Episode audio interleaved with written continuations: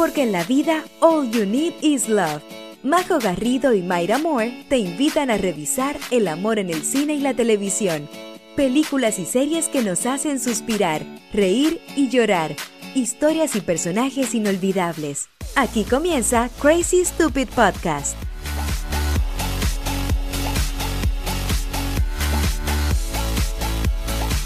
Hola, hola Mayra, ¿cómo estamos el día de hoy? Hola Majo, muy bien, ¿y tú? Triste y alegre, eh, porque la verdad es que eh, anoche estábamos felices de ver la nominación de La Gente Topo, lamentablemente no ganó como hubiésemos querido todos nosotros. ¡Oh!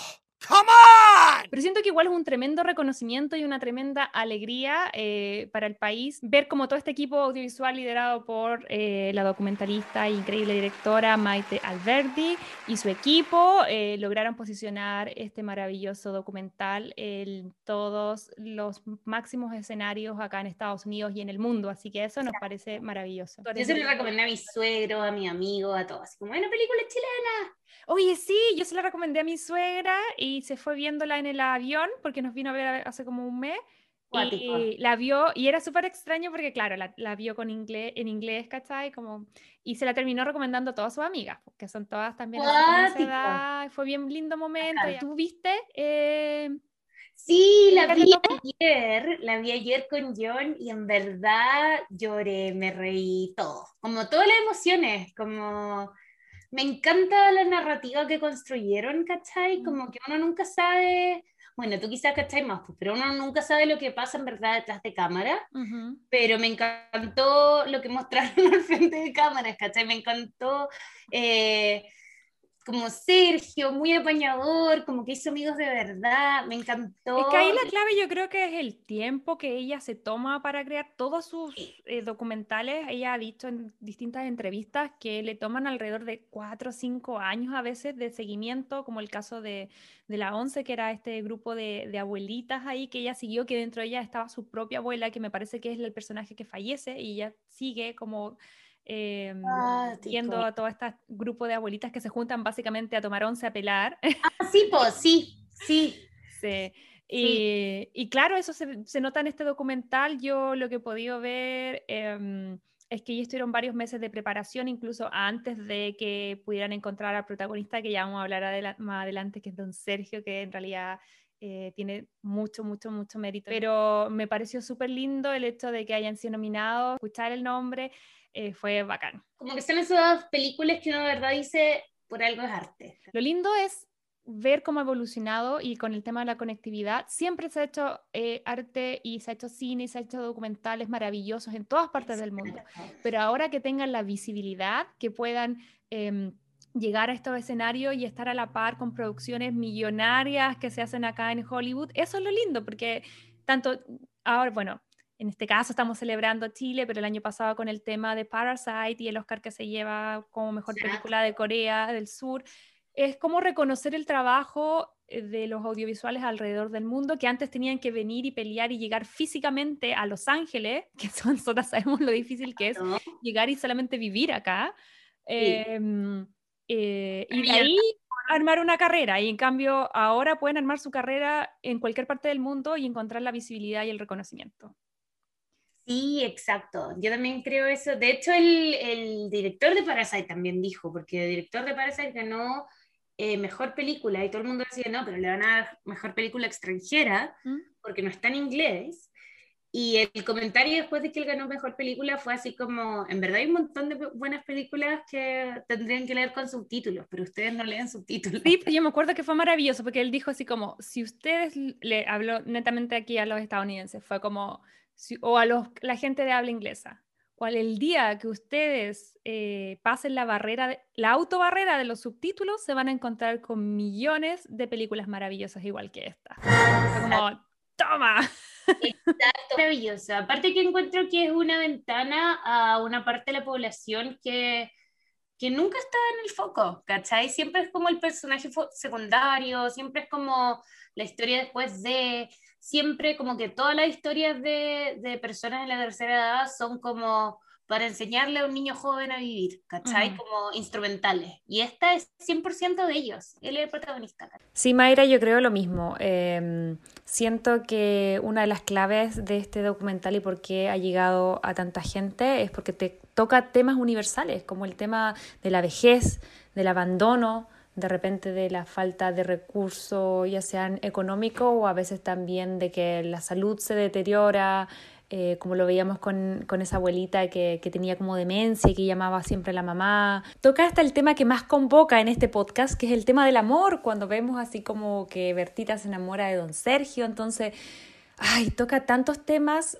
de los cuales no se habla o no se incluye o se incluye muy muy pocas producciones acá en Estados Unidos tal vez lo habíamos visto con el tema de Grace and Frankie pero en Chile casi no habían caso. Entonces yo creo que tocaba temas universales que conectan más allá de, la idiosincrasia de Chile, más allá del lenguaje. Yo creo que por eso a lo mejor lo que yo te comentaba, que mi suegra le gustó y después la recomendó a sus propias amigas, que también son todas así como viejitas, porque es un tema que, que insisto, esa es la gracia del cine, es que independiente de, eh, del idioma en que se, se hable o el contexto en que se dé, toque cuenta historias y cuenta historias universales y eso es lo que hace Maite con, con mucha, mucha talento. y solamente quiero hablar súper cortito, esto creo que eh, me gustaría compartirlo, es la suerte que hemos tenido tanto la Mayra y yo, como de llegar justo en el momento más fértil a nivel de nominaciones de Chile acá en la academia, acá en Los Ángeles, porque no sé si te pasa a ti, pero Chile tiene, bueno, más nominaciones, pero las, las, que ha ganado hasta el momento son La historia de un oso. Very Story, que eh, fue dirigida por Gabriel Osorio y producido por Patricia Scala.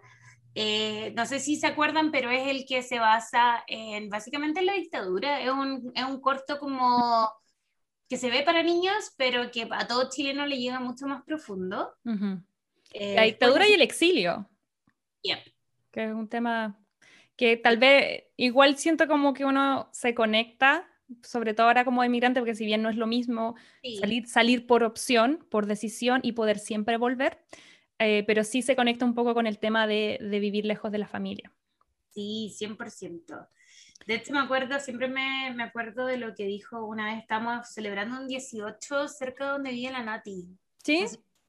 Y, y hay como generaciones de chilenos, y me acuerdo que Chris mencionó así como se notan las generaciones de chilenos, porque onda, estos son los que se vinieron así como en exilio, estos son los que se vinieron a estudiar, estos son los que vinieron, que vienen por cinco años a trabajar y se van, estos mm. son los que están estudiando, ¿cachai? Y mm. por generación vais cachando onda, ¿qué tipo de chileno eres? Tipo, es súper heavy. Sí, es cuático. Sí, sí me acuerdo, todo bueno eso 18. Oye, pero volviendo al tema de los Oscar, claro, pues eso fue súper bonito, fue el año 2016, yo me acuerdo perfecto, lamentablemente yo no lo pude seguir eh, eh, como quisiera porque fue el año que yo me casé con John acá en Estados Unidos, entonces la semana donde ellos vinieron, Gabriel y em, Patricio, eh, bueno, más una comitiva pequeña, estuvieron acá haciendo campaña, fueron, estuve viendo una entrevista y dijeron que ellos fueron a Pixar, a qué sé yo, a los estudios de Disney, los de animación, porque acá entender que la academia en el fondo es un grupo de personas que trabaja ligada a, ya sean periodistas, directores, productores, eh, animadores, guionistas, lo que sea, y ellos pertenecen a esta academia y trabajan acá. Entonces, parte de la campaña para poder convencer y lograr los votos e ir por los estudios, y ellos contaron que iban y mostraban que se en Pixar, que para ellos debe haber sido increíble, no voy a imaginar esa sensación de estar ahí en los estudios y mostrar eh, su corto, explicar su historia y en el fondo hacer una invitación a votar, que es lo que hace no solamente ellos, sino que todos los nominados. Y es lo que este año eh, eh, la Meita Alberti ha tenido que hacer de forma virtual, porque obviamente con el tema COVID no se ha podido hacer.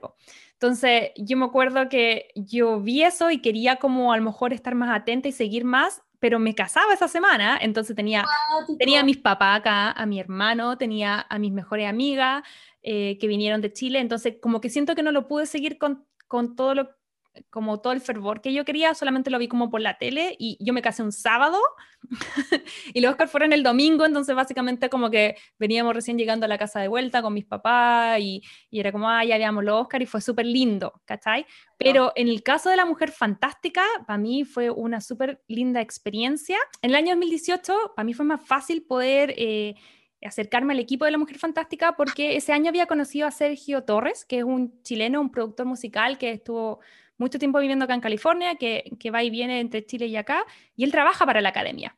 Entonces, él me explicó, y por eso lo quiero comentar acá, porque en tiempos post-pandémicos, eh, alrededor de la ceremonia de los Oscars se hacen una serie de conferencias que no son de difícil acceso. Yo me acuerdo que él me dijo, mira, La Mujer Fantástica está el sábado en la mañana, qué sé yo, en el Teatro de la Academia, acá están los tickets. Y yo compré unos tickets que no recuerdo el valor, o, no sé si me salieron muy poco, al final los regaló, en realidad no recuerdo, creo que valían como 6 o 7 dólares, pero se podían comprar, o sea, podría haberlo hecho sin, sin el contacto de él, eh, si hubiese sabido con tiempo. Y, y en el fondo fuimos, po, y fuimos, y era la presentación de Mejor Película Extranjera. Entonces estaban los cinco nominados, los cinco directores, proyectaban la película, hablaban, ¿cachai? Y hice todo como un video de eso que no lo he contado acá, pero yo tengo un canal de YouTube, se llama Chilena en California, y, y ahí hay un video si lo quieren ver. Entonces al final es súper interesante el hecho de poder estar acá y ver el fervor y, y como la admiración que causaban ellos, eh, los actores, los directores, en gente así como de todo el mundo. Entonces hay un extracto en ese video donde le preguntan, le pregunta eh, le preguntan a Lelio cómo hace los castings eh, para llegar a los actores. Y él le dice, no, lo que pasa es que, porque acá es todo un tema, pues, agencia, ¿cachai? Y él le dijo así como, no, en Chile uno va y le pregunta, ¿quería estar en mi película? Y ya está.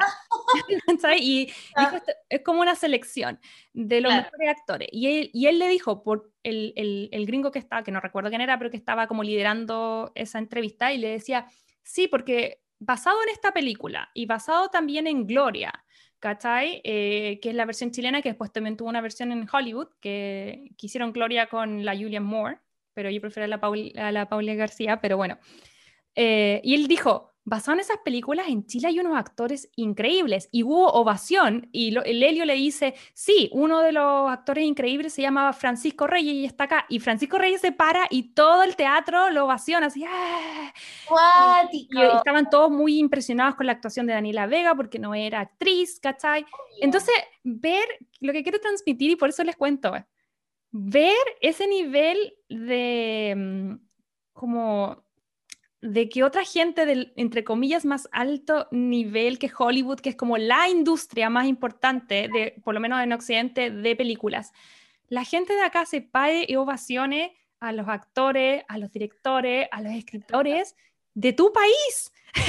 y yo en ese momento yo veía, y, yo me acuerdo que cuando salió La Mujer Fantástica no estuvo como fuera de controversia, porque en el fondo al principio todo el tema de que, de que la actriz es, eh, bueno, que Daniela Vega es transgénero y eso en algún momento para la esfera más, ah, en fin, no quiero ni decir mal apelativo, pero ya sabemos que para la gente como más retrógrada eh, es tema, para mí encuentro a ella Daniela maravillosa, eh, ver que se estaban peleando por eso y luego ver acá que acá estaban de pie ovacionándolos, era lo que me hacía como, ¡ah! como apretarme la cabeza y decir, decir, ¿por qué tienen que venir hasta acá para recibir este reconocimiento? Y cuando triunfan acá, luego en Chile los reconocen, porque eso pasó. Después La Mujer Fantástica estuvo como todo el mundo la vio, la vieron por la tele, la volvieron a poner en el cine, eh, creó hasta un proyecto de ley, ¿cachai? Entonces, ese tema como que yo decía como, ah, pero en fin, lo que quería compartir es que sido súper bacán estar acá y ver todos estos procesos. Y ahora con el agente Tomo, lamentablemente no se pudo por temas de yo moría de ganas, yo, yo en otro contexto te hubiera dicho, vamos, y a lo mejor podemos transmitir o hacer, tratar de hablar con don Sergio, pero lamentablemente ni siquiera lo intenté este año porque dije... No, ¿y para qué? ¿Y para qué? Y aparte que igual es complejo, eh, como que uno lo ve tan lejos, pero en verdad donde tú en Hollywood que a la escoba, mm. eh, si te vas por como por las partes de Brentwood hacia Hollywood, hay un taco, pero así infernal, donde tenéis que ir sí o sí muy temprano. En verdad, un evento es toda la ciudad, ¿cachai? Sí, pues está cerrado ahora. Yo no iría a meterme ni acá porque siento que está todo cerrado. Y ahora sí que no voy a poder ver nada. Y en el fondo, lo que queríamos transmitir, que yo creo que es un sentimiento que todas tenemos o por lo menos todos los chilenos alrededor del mundo, es la emoción que nos, y el orgullo y la felicidad que nos provoca el reconocimiento al trabajo de la gente de nuestro país en tan altas esferas. Nosotros estamos pecho inflado, ¿no? Sí, 100%. De hecho, ahora estaba pensando como, ay, ojalá tuviera una polera para usar mañana para el colegio. No, y pasa harto. Yo para la música fantástica tomé un Uber y me acuerdo, y creo que se lo, qué vergüenza, se lo dije a Pancho Reyes, fue como lo que le dije, fue como, hola, tomé un Uber y dije, me preguntaron de dónde era, yo dije de Chile, me dijeron, una mujer fantástica. Uno tipo súper gringo, súper hipster, ¿cachai? Que iban como como en el Uber, casi como manejando, y era todo lo que sabía de Chile, la película que había visto. Entonces, eso como, por eso yo te digo, eso igual, y, mm, el corazón se infla con ese tipo de información. Que ya no te reconozcan como, ah, Chile, Pinochet. What's the matter with you? ¿Cachai? Como, ah, Chile, sí, buen cine, ¿cachai? Exacto. Exacto lo mismo, onda, como la última vez que me reconocieron de Chile me dijeron, ah, como el experimento de em, los Chicago Boys, y yo así como,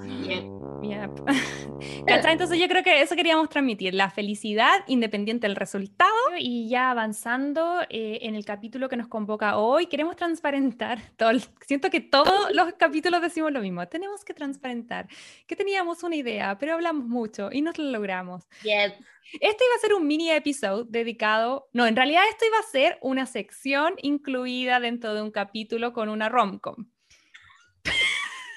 Pero no lo logramos. Se transformó, dijimos, ya no, está muy largo, esto va, para un mini episodio. Exacto. Pero tampoco lo logramos y yo siento que dijimos, ya, hagamos, si lo vamos a hacer, hagámoslo bien, eh, grabemos esto como corresponde, así que aquí estamos partiendo nuestro capítulo dedicado eh, nuevamente a Grey's Anatomy, pero esta vez a qué temporadas, Mayra? A las temporadas 4, 5 y 6. La vez pasada nos quedamos cuando Cristina queda como plantada en el altar. Y ahora son estas 4, 5 y 6 en las que sabemos como por las copuchas que eh, se va a ir eh, Terry Knight, que es George, y se va a ir Izzy Stevens, Catherine Hale. Entonces, sabemos que ellos dos se van de la serie, pero no sabemos cómo. O sea, ahora sí, obvio que sí, pero, pero sí. y yo quiero hacer, perdón, quiero hacer hincapié en los que llegan también, porque aquí llegan muchos personajes que son increíbles y que se van a quedar por muchas temporadas. Así que bueno, antes de avanzar, Mayra, ¿por qué mejor hacemos esto correctamente? Aquí viene la cortina. Esto es... El resumen de mi mejor amiga. Vamos a abrir otra caja de Pandora con tres temporadas. ya lo vamos a hacer mucho más cortito porque ya asumimos que escucharon nuestro capítulo anterior. Sí, oye, gracias a todos por la interacción, el feedback estuvo súper bueno. Como que siento que todo el mundo ama Grey's Anatomy. Muchos, al tiro. De hecho, eh, nos llegaron muchos mensajes al tiro, así como, lo estoy escuchando ahora. Sí, la gente de verdad siguió viendo las temporadas de nuevo, así que. Exacto. Dale. Entonces, esta temporada 4, 5 y 6, nos quedamos entonces con que a Cristina la acaban de plantar en el altar, ¿cierto? Y cuando vuelve nos enteramos que ella se fue de luna de miel con Mary y que Burke renunció. Y que no va a volver, claramente uno tiene en su cabeza, sabemos por qué el actor no va a volver y no va a hacer una escena. Y, eh, pero ese círculo se cierra ahí muy cortito, Además de decir que la temporada 4 es solo de 17 capítulos, que es por lo general la mitad de... Mm.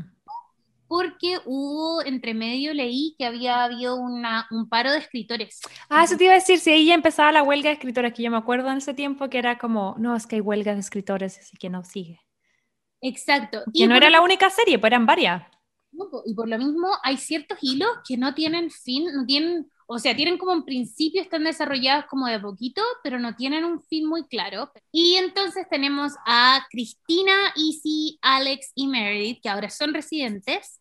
Pensamos que George no vuelve esta temporada porque repitió, pero después nos enteramos rápidamente que estos residentes tienen a su cargo un grupo de internos y ahí al tiro nos dejan claro que George está de vuelta como interno, interno de Meredith. Y también está la interna Lexi Gray, que es la hermana de Meredith. Que nos dejaron ese cliffhanger, esa es como la última escena en la temporada anterior. Claramente después del show que le había hecho el papá de Meredith, Meredith tampoco está ni ahí con, con saber nada de su papá, de sus hermanas, de nada. Y obviamente que ella sabía de su existencia, pero no sabía quién era, porque eso es como... Exacto, no sabía quién era, no reconoce la cara, y ella le dice como, hola, soy Lexi. Y como esperando que reaccionara, le dice, Lexi Gray, tu hermana, y ahí es como, chao. Mm. Encima Lexi elige el peor momento, justo va entrando como un caso de emergencia. Como, mm. es súper pava, súper buena, pero súper pava. ah, y esa actriz se llama Tyler Late, que es la que interpreta a Lexi Gray. Exacto, que es muy amorosa, en verdad es como, es súper, está súper bien construido ese personaje, porque claramente sabemos que Meredith la va a odiar, pero uno sin darse cuenta se encariña con ella. Tan mala suerte Lexi que le toca a Cristina como... Mm. Cristina es claramente la nueva nazi. eso iba a decir yo, de neonazi. No hay, la neonazi, exacto.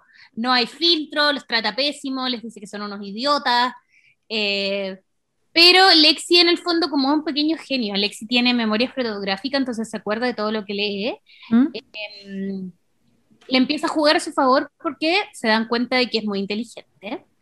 Eh, entre medio también para reemplazar el puesto de Burke entra Erika Hahn, que era como la mm. que ha sido como archienemigo de Burke. No sé cómo se va a llevar con Cristina, pero Erika Hahn le deja claro en dos segundos a Cristina que em, no está ni ahí con ella. que básicamente Cristina se acuesta con todos sus mentores.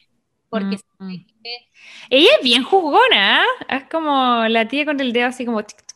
bien jugona y bien como de reglas, como todos son reglas, todos son reglas. De hecho, cuando se va también es porque se da cuenta de una mm. regla y como que no puede superarlo. Sí, pues por eso te digo, como que siento que lo que lo poco que me acuerdo de ella es como, no, no voy a trabajar en este lugar porque esto. La verdad es que nunca desarrolla mucho el personaje como para que uno lo adquiera, como que hay pero también, aquí yo también creo, eh, renuncia de escritores. Como que digo, después dijeron, ya, chao, sácala, sácala. Mm. Y bueno, eh, Meredith y Derek terminaron por todo esto de Lexi y todo esto, pero son amigos con ventaja. Y George está esperando el mejor momento para terminar con Cali, poder empezar una relación con Izzy. En ese momento Cali como que explota y le cuenta a todos, así como, no, es que nos divorciamos porque Izzy se tiró a mi marido. Po. Entonces igual queda como media bloqueada Izzy, y en verdad empieza a dar un poquito la hora, ¿cachai? Como que empieza como con cambios de ánimo. ¿Sabéis qué me pasa? Eso me di cuenta. Me pasa que cuando De Luca tiene sus locuras en el futuro, yo digo como, oh, le está dando un Easy. Y eso, por eso quizás me cae mal De Luca. Ya, pero te diste cuenta que igual era parecido, porque en el fondo, así como no era culpa de Easy, lo, tampoco era culpa de Luca, y yo lo sigo defendiendo. de Luca por siempre. Entre medio está una copucha que probablemente ustedes no se acuerdan, pero en medio Derek eh, y Meredith, esto que están amigos con ventaja, Derek empieza a decirle como ya, pero en algún momento yo voy a querer una relación y si tú no estás lista, básicamente voy a tener una relación con quien yo quiera. Y se pone a pololear con una enfermera que se llama Rose.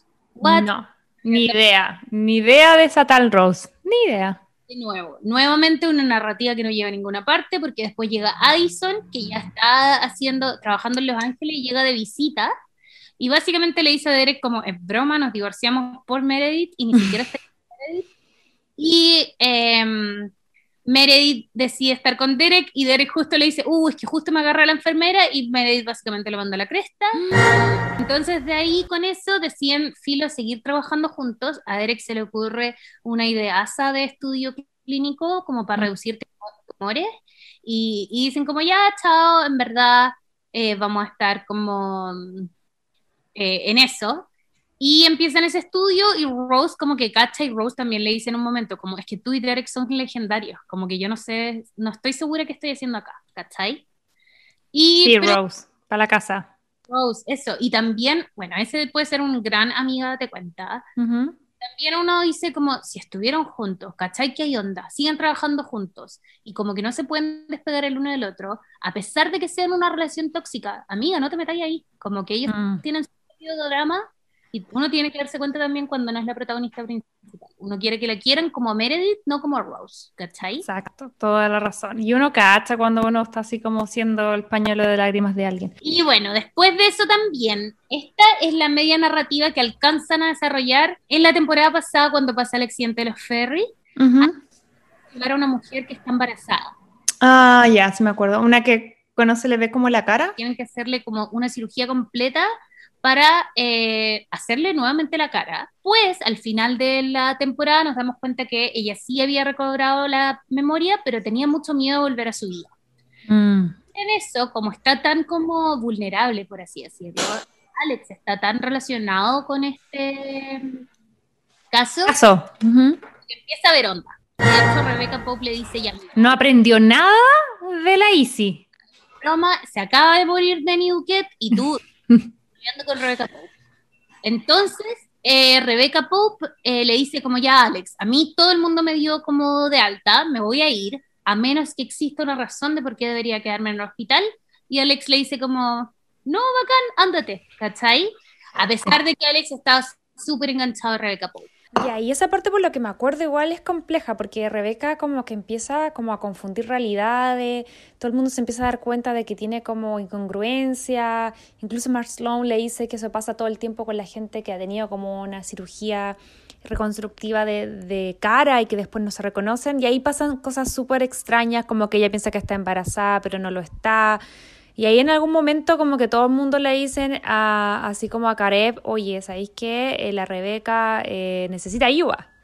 Y Alex tiene que admitir que en verdad esto no es normal, Mm. la tiene que internar en un hospital psiquiátrico y Alex le dice ahí sí como es que tuve una infancia tan brígida en donde mi mamá estaba tan mal emocionalmente y tan mal psicológicamente Mm. que Rebeca se estaba comportando normal, ¿cachai? Que como mi parámetro de necesita ayuda es muy alto y no caché que necesitaba ayuda a tiempo. Entonces como que se pone a llorar y... eh, Ahí empieza a aparecer el Karev que todos queremos. En los primeros chispazos.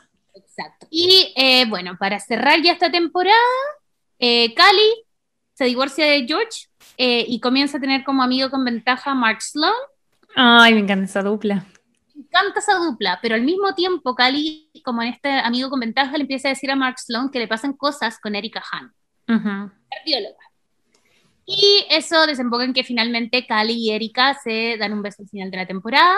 Weber, que no lo hemos nombrado, pero vuelve con su esposa porque había Me da risa que cada vez que pongo Weber, porque a veces busco como, como material en TikTok para subir a redes sociales y como que siempre el meme de la señora de Weber es como Weber, como que gritando así como su nombre, como ven a la casa, como que es su único diálogo, como que está 20 años en la serie, pero solamente dice dos cosas. Y eh, están como Meredith, como que decía, me la voy a jugar, le voy a decir que lo amo, que quiero estar con él. Derek también, pero no se encuentran porque Derek la va a buscar a su casa, Meredith lo va a buscar al hospital y termina en esta casa de velita. Amo, eso me acordaba, eso me acordaba un montón. Esa es una fotografía para mí. Como la casa que, que él marca como, como serían las dimensiones de la casa en el suelo, en este terreno que tiene en Seattle. ella, Meredith es la que se la juega. Meredith es la que hace la casa de Meredith. Where have you been? I've been waiting and waiting for you. And I did this stupid, embarrassing, humiliating, corny thing. And I was just gonna tell you that this over here is our kitchen. And this is our living room. And over there, that's the room where our kids could play. I had this whole thing about I was gonna build us a house, but I don't build houses because I'm a surgeon. And now I'm here feeling like a lame ass loser. tenía preparado todo un speech, pero llega Derek como súper tarde y le dice, y te iba a decir que te amo, y te iba a decir... y Derek le da un beso y le dice, pucha, porfa, espérame porque tengo que ir a terminar con Rose. Porque... Mm. Ay, igual bien ahí, justito con los timings, pero mejor que, que mal con los timings. Y si no quieren más drama, yo me quedaría por siempre en ese final. La Sí, es de- bonito. Ahora vamos con la temporada 5, en donde partimos esta temporada con muchos rumores de que se va a ir Catherine Hale. Entonces, asumimos que eventualmente Izzy se va a morir. ¿Cachai? Como que ya hemos visto cómo se murieron, cómo se mueren o sacan otros personajes. Además que si ya llevado rencillas de dos años con la chonda, ya olía afinado, ¿no? De hecho, ya olía a, eh, a gladiolos, dice mi mamá, como eh, en la temporada 4, pero no la matan, ¿cachai? Y vemos que además en esta temporada George tiene un número miserable de escenas, pero miserable, onda que se nos olvida que existe. Porque además incluyen un montón de personajes nuevos, ¿Quién llega en esta temporada? un delicioso Owen Hunt. Yep. Tenemos a la maravillosa, que yo en verdad la amo, a Arizona Robbins. Amo, amo, ay, me encantó, me encanta Hunt y me encanta Arizona. Amo, eh, viene Sadie, que probablemente no te acordáis del nombre, pero Solo, solo me acordé de ella cuando vi los resúmenes, pero en realidad no me acuerdo, no me dejó ni La una amiga huella. loca de Meredith que al final nadie bancó y al final se fue en dos segundos. Ya, entonces esta temporada aparte en donde están todos en crisis porque se dieron cuenta que de los programas quirúrgicos, como para aprender a ser cirujano, del puesto 1 pasaron al 12, entonces todos empiezan a dar la hora un poco. Ah, como que el hospital ya no es tan top, ¿o no? Exacto. Y en este primer, en este primer capítulo conocemos al general Owen Hunt. Llega este milico en uniforme adentro de una ambulancia que acaba de salvar a una persona haciéndole como un neumotórax, como de esos hoyitos para respirar, con un lápiz pasta. Ah, Ya me acuerdo, me acuerdo perfecto y ahora amo a Hank, pero cuando llegó, igual me dio esa sensación de cuando llega un compañero nuevo, como que se cree súper cool y que como con súper buenas notas de otro colegio y se sabe cool y se sabe como que, que es bueno, ¿cachai? Pero a mí me, ¿sabéis qué me pasó? Me pasó lo mismo al principio y que de hecho dije como, oh, este weón, porque después lo contratan, como que Weber ve que en verdad el gallo está salvando gente con lápiz pasta, de broma, y dice como, esto es lo que necesitamos porque nuestros médicos están cómodos, ¿cachai? Nuestros médicos no están eh, innovando y por eso estamos 12, no uno, no sé qué. Entonces todo el mundo empieza como con este miedo de, tenemos que subir, tenemos que subir, que en verdad si eso les pasa en su vida, como la razón para mejorar es por como orgullo propio, no porque lo estén poniendo en un ranking. Por favor, nunca lo hagan. Y justo, eh, bueno, pasa esto, Cristina dice como, ¿quién es este weón? Eh, más encima que él tiene una media herida en la pierna, ¿cachai? Y Owen Hunt, más encima como está cuidando a todos estos pacientes que salvó como con un lápiz pasta, eh, le dice a Cristina como, ¿me voy a arreglar la pierna rápido? Y Cristina, ya obvio, te voy a hacer como... eh, como bordado, no sé cómo se dice, como Ujú. ate- Que los puntos, como hacer... exacto. Y Owen le dice como, no, pásame la corchetera. Y se pone como, Es que eso tenía junto al principio, como bien militar, que es una onda que no sé, no es mi onda. Como bien así, ¡ah! De hecho, eso Como es en, que- en Irak hicimos esto y abrimos una persona, no sé. exacto. De hecho, después de que lo contratan, eh, hay una escena en donde está preparando uno de los doctores, me parece que es Alex, y que le dice a Alex como, ya, pero ¿qué voy a usar? Piensa rápido, piensa rápido, piensa rápido. Y Alex dice como, ¿pegamento? y le pega a la frente, y después lo llevan a Mark Sloan y Derek Shepard, y le dicen como, Alex Caleb, ¿por qué le pegaste la frente con pegamento? Y dice como, Owen Hunt me dijo, y van donde Owen Hunt y a, a echarle la foca, como todo esto de machitos. Ujú. Sí, pues ahí todos los machos alfa Mark chocando entre ellos, pues. y van y le dicen como, ¿por qué le dijiste a Alex Caret que le pusiera pegamento? Eso se va a cicatrizar pésimo, no estamos en Irak, estamos en un hospital, podemos darle mucho mejor servicio. Y Owen Hunt tiene la sorpresiva reacción que dice como, tienen razón, lo que pasa es que yo en verdad llevo 10 años en Irak y esa es la primera regla, como a- arreglar las cosas con lo que tengan, pero porfa díganme cómo mejorar. Mm, Sí, Y ahí está el Hunt que nos gusta.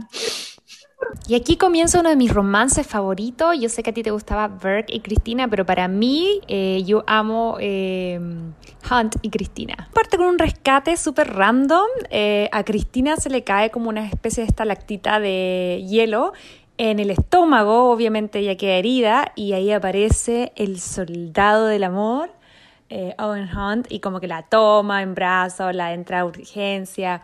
Y obviamente aquí la damisela en peligro no es como, ay, qué rico me rescataste, empiezan a pelear. Oh, put her on a monitor, order a portable chest. I'm gonna cut your top. But I, it's between my ninth and tenth intercostal spaces. There's no hemo or pneumothorax.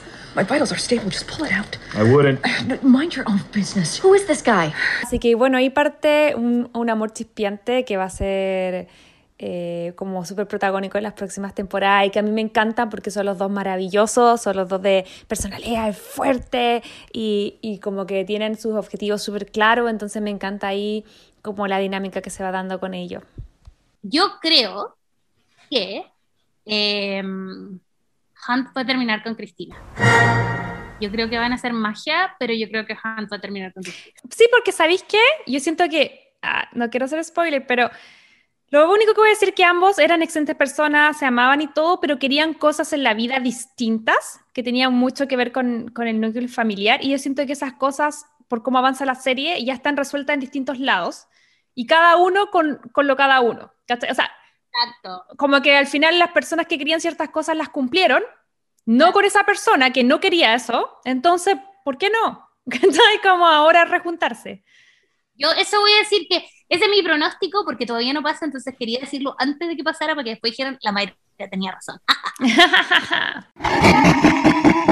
y Ya, lo deja anotado aquí entonces, abril del 2021. Mayra está prediciendo eh, que, que Hunt en alguna temporada va a terminar con Cristina. exacto. No, en el final, en el final de la Ah, serie. en el gran- en el que no sabemos qué número de temporada será, porque todavía no sabemos cuándo. temporada 34, cuando Owen Hunt y Cristina se retiren, se jubilen, van a terminar juntos. Ahí viene un tema igual importante que va a desarrollar eh, la primera temporada de este personaje que tiene que ver como con los traumas que trae de haber asistido a la guerra y cómo eso va a afectar su relación con Cristina. Eh, PTSD, Post Trauma Disorder. Que es como el- lo que llega la, la- la mayoría de los veteranos cuando vuelven de la guerra, vuelven con ese desorden. Como que uno piensa que es así como el gallo que fue a la guerra, no sé qué. Pero cachen esto, yo me fui, cuando estaba en intercambio, una de mis roommates tenía un pololo que había ido a Irak y había vuelto y fue por un año. yo y bueno, como éramos roommates, estábamos tres camas en la misma pieza y a veces éramos seis en la misma pieza. Y eh, él le daban pesadilla, de verdad se estaba gritando así, ¡ah! ¡ah! ¡ah! Y ella tenía que volver así como y contarle, onda, 10, 9, 8, 7, 6, 5, 4, 3, 2, 1, estás en Santa Bárbara, estás estudiando, todo está bien. Mm. Es un tema aquí en, este país, un tema importante, o sea, de hecho hay muchísima gente que, que tiene ese trastorno postraumático una vez que vuelve. A mí me sorprende como el amor que tiene Estados Unidos por el ejército y como sus veteranos, Mm. pero al mismo tiempo el recuerdo que tienen de que en las guerras nadie gana. Mm. No, y el tema que hacerse cargo de una cosa que es la salud mental, ¿cachai? Porque en el fondo una cosa es que ya te pueden dar una chapita, yo donde vivo mm, uno ve y hay como todavía al día de hoy, en las calles están como unos pósters de la gente que ha vuelto de las guerras y que vive en esta comuna, hay como un, como un parque de, de así como de héroes de guerra, veteranos.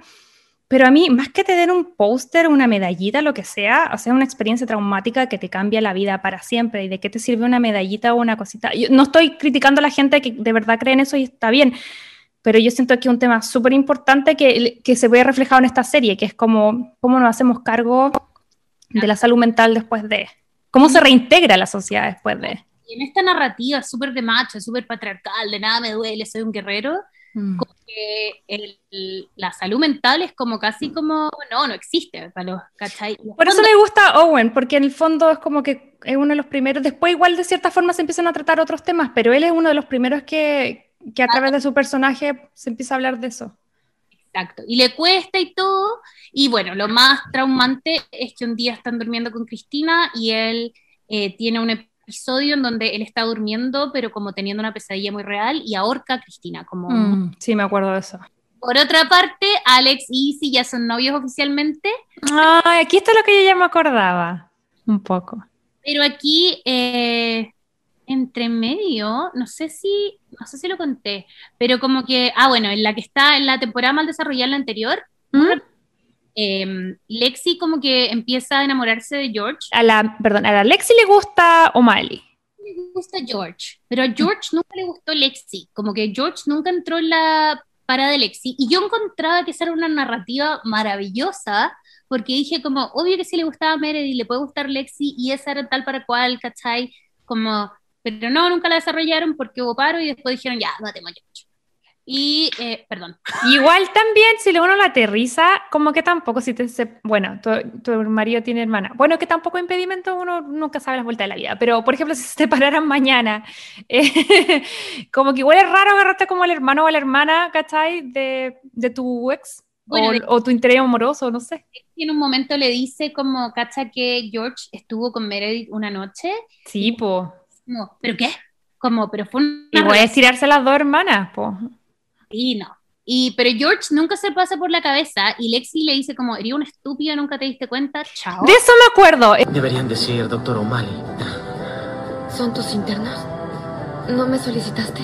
¿Qué? Te ayudé a estudiar. Decoré tu estúpido casillero. Yo... Y Tú no... ni siquiera lo notaste. Tú no ves nada. Soy muy idiota. Y tú eres un cretino. Nunca se te ocurrió pedirme. Te odio, doctor O'Malley. Y se da vuelta y se va así como por el pasillo. Actualmente en eso, por eso se empieza a agarrar a... Ah, mira, sí lo tenía escrito acá. Ya. Ah, ya sé a quién. A Ah. M, a M. A Mark Sloan, ¿Cómo le dicen a él? Ah, Es como Stimio, ¿no? Max Timmy. Entonces, Derek es McDreamy y, claro, Mark Sloan es Max Timmy, que steam es vapor, entonces, en verdad, como... El Doctor Hot. El El Doctor. Hot. El. Caliente. Exacto. Bueno, Alex y Izzy son novios y están muy felices por la vida hasta que Izzy de repente tiene una eh, experiencia religiosa y ve a Denny. Y no solo lo ve, lo siente, habla con él, incluso hacen el delicioso. What a fox. Como, ¿what? Fueron como, se fueron como en la bola mágica, en cualquier momento va a aparecer un vampiro, ¿what? Ay, yo me acuerdo ahí como decir, ya me acuerdo el resultado, pero antes de llegar a eso yo decía, ¿qué onda? Como Exacto. que no, no sé. La clave Vale, está, la clave está que en uno de los episodios, como dos episodios antes de que desarrollen esto, eh, le pasa a otro paciente que tratan. Sí, ya lo recuerdo. Bueno, y aquí parte como toda la segunda parte de la temporada que es súper importante, que si la pudiéramos agrupar en como grandes sucesos, el primero es que se descubre que todas estas alucinaciones que estaba teniendo eh, Izzy se debían a que tiene un tumor en el cerebro. Al principio ella como que no le cuenta a nadie, de hecho lo diagnostican sus propios internos porque ella como que no les cuenta que son sus exámenes y ellos son los que le dicen, no, esta paciente ya no tiene por dónde, le queda pocas expectativas de vida, etc. Y, y en el fondo al principio lo oculta, después eh, se lo confiesa a Cristina y ella en el fondo la hace que, que confiese a todo el mundo y empieza a tener tratamiento aquí en el hospital y la vemos que, que en el fondo obviamente está preocupada, está un poco deprimida y paralelo, este es el segundo hecho, es que Derek y Meredith eh, arreglan sus diferencias y finalmente dicen ya, ok, nos vamos a casar. Así que se anuncia esa tremenda noticia y por supuesto que eh, ellos son como unos cirujanos súper, súper, súper ocupados. Terminan como derivando toda la, preparación de su matrimonio, eh, se la pasan a Izzy, que está como en la cama, aburrida, y dice, ya, yo voy a preparar todo. Y Izzy como que en verdad se vuelve loca y dice como, ya, entonces vamos a contratar una banda y las flores y no sé qué. Y compra, le compra el vestido a Meredith, ¿cachai? Mm. Y como que cada vez que Meredith le dice como no me quiero robar los vestidos, y se le dice, tengo cáncer. Y como que onda como en talla, ¿cachai? y planea un matrimonio maravilloso. En eso, em, también se les ocurre la idea y le dicen, ah, como, quizás esto te va a permitir vivir, pero quizás eh, no vas a poder tener hijos después de esto. Entonces, Alex y Izzy deciden como congelar su, sus óvulos, ¿cachai? Para que en, el- en algún momento, si Izzy quisiera tener los hijos de Alex, ella pudiera. Alerta de spoiler. Si no han visto el final de la temporada 16, por favor adelantar 20 segundos desde ahora ya. ¡Ah! ¿Tú cachai que...? Sí, Yeah. pues eso, eso es lo que hace, po. Exacto, exactamente. O sea, igual de loca, claramente igual de loca. A ¿Quién mí, sí, a mí yo no estoy feliz con ese final. No, para nada, para nada. Pero bueno, sigamos, sigamos. Sí, ya, ya. Al final le dice, Meredith le dice como, Alex, ¿por qué no hacemos esto? ¿Por qué no te casáis tú con Izzy? Y onda, te casáis con este matrimonio que ella planeó, que lo ama, como todos queremos que pase lo mejor. Ya, y aquí en post del tiempo, lo voy a contar yo porque la madre es muy detallista. Eh, lo que vemos es que una ceremonia hermosa, se casa Karev con Izzy, todo soñado, todo súper lindo, y Derek con Meredith se casan así súper piola los dos, como en el hospital, así una cosa muy, muy piola, y en el fondo ambas parejas tienen como su día soñado. Otra cosa que no mencionamos a esta altura es que se despide un personaje para siempre. Nos deja Erika Han, que de las indignadas se entera de todo lo que pasó en la temporada pasada con el corazón de su paciente, lo que había hecho Izzy, y al final se enoja, eh, promete demanda como todos los gringos y se va. Pero por otra parte estamos felices porque eso va a dar la bienvenida a uno de nuestros personajes favoritos de la serie, que es nuestra querida Arizona Robbins. Y ahora ya vamos a dar paso, pasan más cosas, pero aquí vamos a uno de los finales que yo creo que más recordado, más impactante y que yo les advierto que ya empiecen a sacar sus pañuelitos porque nos vamos al capítulo final de la temporada 5, eh, que hasta el día de hoy me hace llorar. Y estamos en eso, estamos entonces, se casan, feliz final, y eh, vemos que a Izzy la van a empezar a operar. Justo antes de que empiecen a operar, nadie puede encontrar a George y se dan cuenta de que George había dicho justo antes de irse, había conversado con Owen y le había, como que se había motivado con el ejército y George se había ido al ejército. Eh, el punto es que entre medio llega un nuevo paciente al hospital eh, y nos cuentan la historia de que es, bueno, la mujer, hay una mujer accidentada y un hombre accidentado y que en el fondo esta mujer dice, nos topamos yo y él en un semáforo y yo iba a cruzar la calle eh, y venía un camión que me iba a chocar a mí y él se tiró al camión, me empujó a mí, entonces igual yo tuve esta herida por caerme, pero él fue, a él lo atropelló el camión. He saved my life. The bus was gonna hit me. He threw me out of the way. Gray, get her out of here. It was supposed to be me under the bus. He's all alone. They don't even know who he is. Please, I, I stand over there and just don't move. Ya sé dónde estamos y solo quiero decir que no había llorado nunca como lloré en este capítulo, hasta, hasta esa fecha, después voy a llorar mucho más, pero, pero sí, dale. Sí, este es súper fuerte, porque además nosotros estamos preparados mentalmente, porque en este minuto están operando a Easy, ¿cachai? Entonces estamos preparados porque sabemos que Easy probablemente no renueve contrato, ¿cachai? Y estamos preparados para dejarla ir. ¿Tú crees que Catherine Hale no va a renovar contrato y por eso tú piensas que Easy está como con olor a gladiolo? Exacto. Por eso ahí sí le pasaron, le pusieron este cáncer y justo la están operando en este minuto.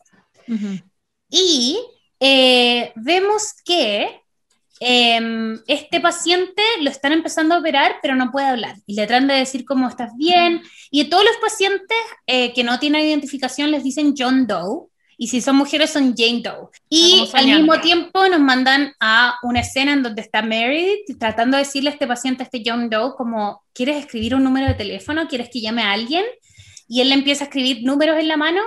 y Para, después- esa parte, es que perdón, perdón, pero yo creo que esta parte yo ya me acordáis y lloro y creo que fue una de las que más nos llegó a redes sociales. Cada vez que empezamos a hablar, o sea, el segundo uno que anunciamos Grey's Anatomy, esta escena que nos va a contar Mayra a continuación está en la retina de todas las fans. Exacto. Este John Doe le escribe unos números a Meredith. O O seven double O seven. Oh! Sale corriendo y dice como, es George, es George, eh, John Doe es George, ¿cachai? Es 007, eh, no sé qué. Justo esta temporada cierra en donde Izzy y George están los dos en cirugía al mismo tiempo y escuchamos un pitido, como como que uno de los dos falleció, no sabemos cuál es. Y así cierra la temporada, sin saber cuál. Yep. Imagínate, Mayra, lo que había que hacer que esperar seis meses o un año. Tú esperaste seis minutos. ¿Cuánto? Te paraste al baño y seguiste. Ni siquiera esperé, como hay que saber cuando Netflix te dice esto va a empezar en 15 segundos, pero tú Sí, puedes... y tú te lo escapáis. Exacto. No puedo esperar 15 segundos. ¡Ah! Sí me acuerdo, ese final queda muy abierto y no es hasta la próxima temporada que nos enteramos que en realidad eh, el que muere es O'Malley y que Izzy sobrevive. Yo leí por ahí que le ofrecieron como, vol- como hacer un... Ya lo habían sacado y le ofrecieron como hacer una especie de cameo o una especie de aparición como flashback él durante la temporada 3 y el loco fue como, no, pues me echaron, chao. Estoy como... Porque parece que no se fue muy- con muy buenos términos. En ese No, de hecho, eh, si tú te das cuenta en la temporada 4 y 5, George tiene, Terror Night tiene dos escenas, nada. Es casi un nivel que nos olvidamos, ponte tú, de, de su presencia, ¿cachai? Mm. Y en una de las entrevistas que él dio dijo como, en buena, cuando me mataron, para mí no fue una sorpresa porque yo llegaba todos los días así como, ¿dónde está mi guion? Y me pasaban casi un post-it, ¿cachai? Mm. Entonces, y de ser personaje principal, porque todos amamos a George, ¿cachai? Hacer esto claramente era un como, por favor, renuncia ya, ¿cachai? Bueno, aquí desclasificar que en la semana pasada les dijimos que habían rumores serios sobre que cuando Chonda no se llevaba bien con un actor, lo mataba. Hay dos candidatos, ella nunca lo ha dicho oficialmente, nunca lo, lo ha... Ella lo que confirmó es que sí, ha matado eh, como personajes. ha matado gente. Sí, ah, no, sí ha matado a personajes cuando ya no se lleva bien con el actor o la actriz, pero nunca ha dicho a quiénes. Pero los rumores fuertes, eh, uno de ellos, no voy a decir el otro porque no hemos llegado a ese punto todavía, pero uno de los grandes rumores es que, ya no había feeling con Thierry Knight y que por eso O'Malley sacó pasajes para el otro mundo. Entonces ahora entramos de plano a la temporada 6, que es lejos la más lacrimógena de todas, ¿no es cierto, Madera? Sí, sí. Si tienen pañuelitos por ahí, vayan a buscarlo. Exacto. Y nosotros como que ya vemos a Izzy y decimos, ya, perfecto, otra temporada, pero esta sí que sí se muere. Ese era mi Ahora sí pensamiento. que sí. Es mi pensamiento también porque yo no estoy viendo la serie en vivo, ¿cachai? Yo creo que la gente no sabía lo que venía. No, para nada. Y además pensemos que estamos hablando, por esa altura debe ser 2008, 2009, no sé. Pero, por ejemplo, yo no sé si es porque yo vivía en Chile o tal vez aquí la gente no sé. Pero mi tema es que las noticias de gossip o los rumores no llegaban tan rápido. No, pues para nada. Para Pa- nada, ¿cachai? No, no había como ahora que uno se mete a foros y mete eh, Grey's Anatomy en YouTube y te salen millones de cosas y entrevistas. En ese momento, y, y pensando además que las cosas salían al aire acá y luego uno tenía que verlas por cable o bajarlas, que no era tan instantáneo y que pasaba un rato. Entonces, es hacer, es- hacer esa conexión entre, oh, este, este actor está teniendo problemas con la producción y le va a pasar algo a su, a su personaje, uno no hacía ese link. Ahora con el tiempo uno lo entiende. Bueno, el punto es que eh, nosotros ya decimos como ya va a durar toda la temporada, pero al tiro nos introducen que en verdad la van a cortar. En los primeros capítulos, Izzy se manda un condoro en donde un paciente, eh, por un error que ella tiene, no puede recibir un trasplante. Un trasplante que había estado esperando como por tres años. Y Weber, que está como en una mala bola en esta temporada, la echa al tiro. Y le dice como, ¿sabéis qué? En verdad... eh, no que demasiado, demasiadas oportunidades al personaje y a la actriz, pienso yo. tipo, o sea, Demasiado. demasiado y al mismo tiempo, ¿cachai? Le dice este comentario que es como el asesino, que le dice, en verdad muchos médicos que trabajan acá están de acuerdo que te vayáis, incluyendo a tu marido Alex. Chan, chan, chan. Y que en verdad el comentario de Alex había sido como, sí, yo creo que nos podemos ir de vacaciones para que ella descanse un poquito. ¿Cachai? Ah, o sea, le puso cizaña el Weber estaba ahí de, así de como, los copuchentos. Exacto, exacto. Y Izzy, como es poco dramática, entre- interpreta esto como traición y dice como, ah, Alex, Intensa, intensa ahí, sí. intensa, intensa, por Dios, y se va. No solo lo abandona, sino que además le empiezan a llegar las cuentas médicas a De eso me acuerdo, como de, de decir como, más encima tiene que pagarla, que acá digamos que, bueno, en todas partes súper, súper caro y doloroso, pero, pero acá son las cuentas, o sea, no me puedo imaginar una cuenta de, de esa magnitud. Exacto. Como La que vais recién pagando la universidad, ni eso, Sí. y tenéis que asumir una deuda así como Exacto. gigante. Por una esposa que te acaba de dejar como plantado, o sea, no plantado, pero que se fue, se fue. Cara palo, no solucionó nada y se fue. El punto es que después de unos capítulos, Mary llama a Izzy y le dice, Izzy, en verdad yo sé que no me va a escuchar, pero si no volvís ahora, vaya a perder a Alex para siempre. Y Izzy vuelve como en planes de volver y le dice, conseguí una pega en como un pueblito como cerca de Seattle, eh, porfa ven y trabajamos juntos, eh, y, y como, perdón, y Alex le dice como, en verdad, estoy feliz de que estoy feliz, estoy feliz de que ya he conseguido pega, pero me dejaste votado y yo me merezco a alguien que se quede, que me apañe y que no dude de mí como tú dudaste cuando Weber dijo esto. ¿Cachai? Toda la razón, señor Carrera. Muy bien, Karen. Y ahí ya, chao, Izzy, se fue, va a la casa. Oye, esa es la gran salida, pues ahí sí que ya se va. Ahí Yo- ya salí de salida. Sí, porque yo lo que me acordaba no era en detalle como, como lo cuentas tú, pero me acordaba que como que un día no estaba más. Y Exacto. no estaba más, no estaba más.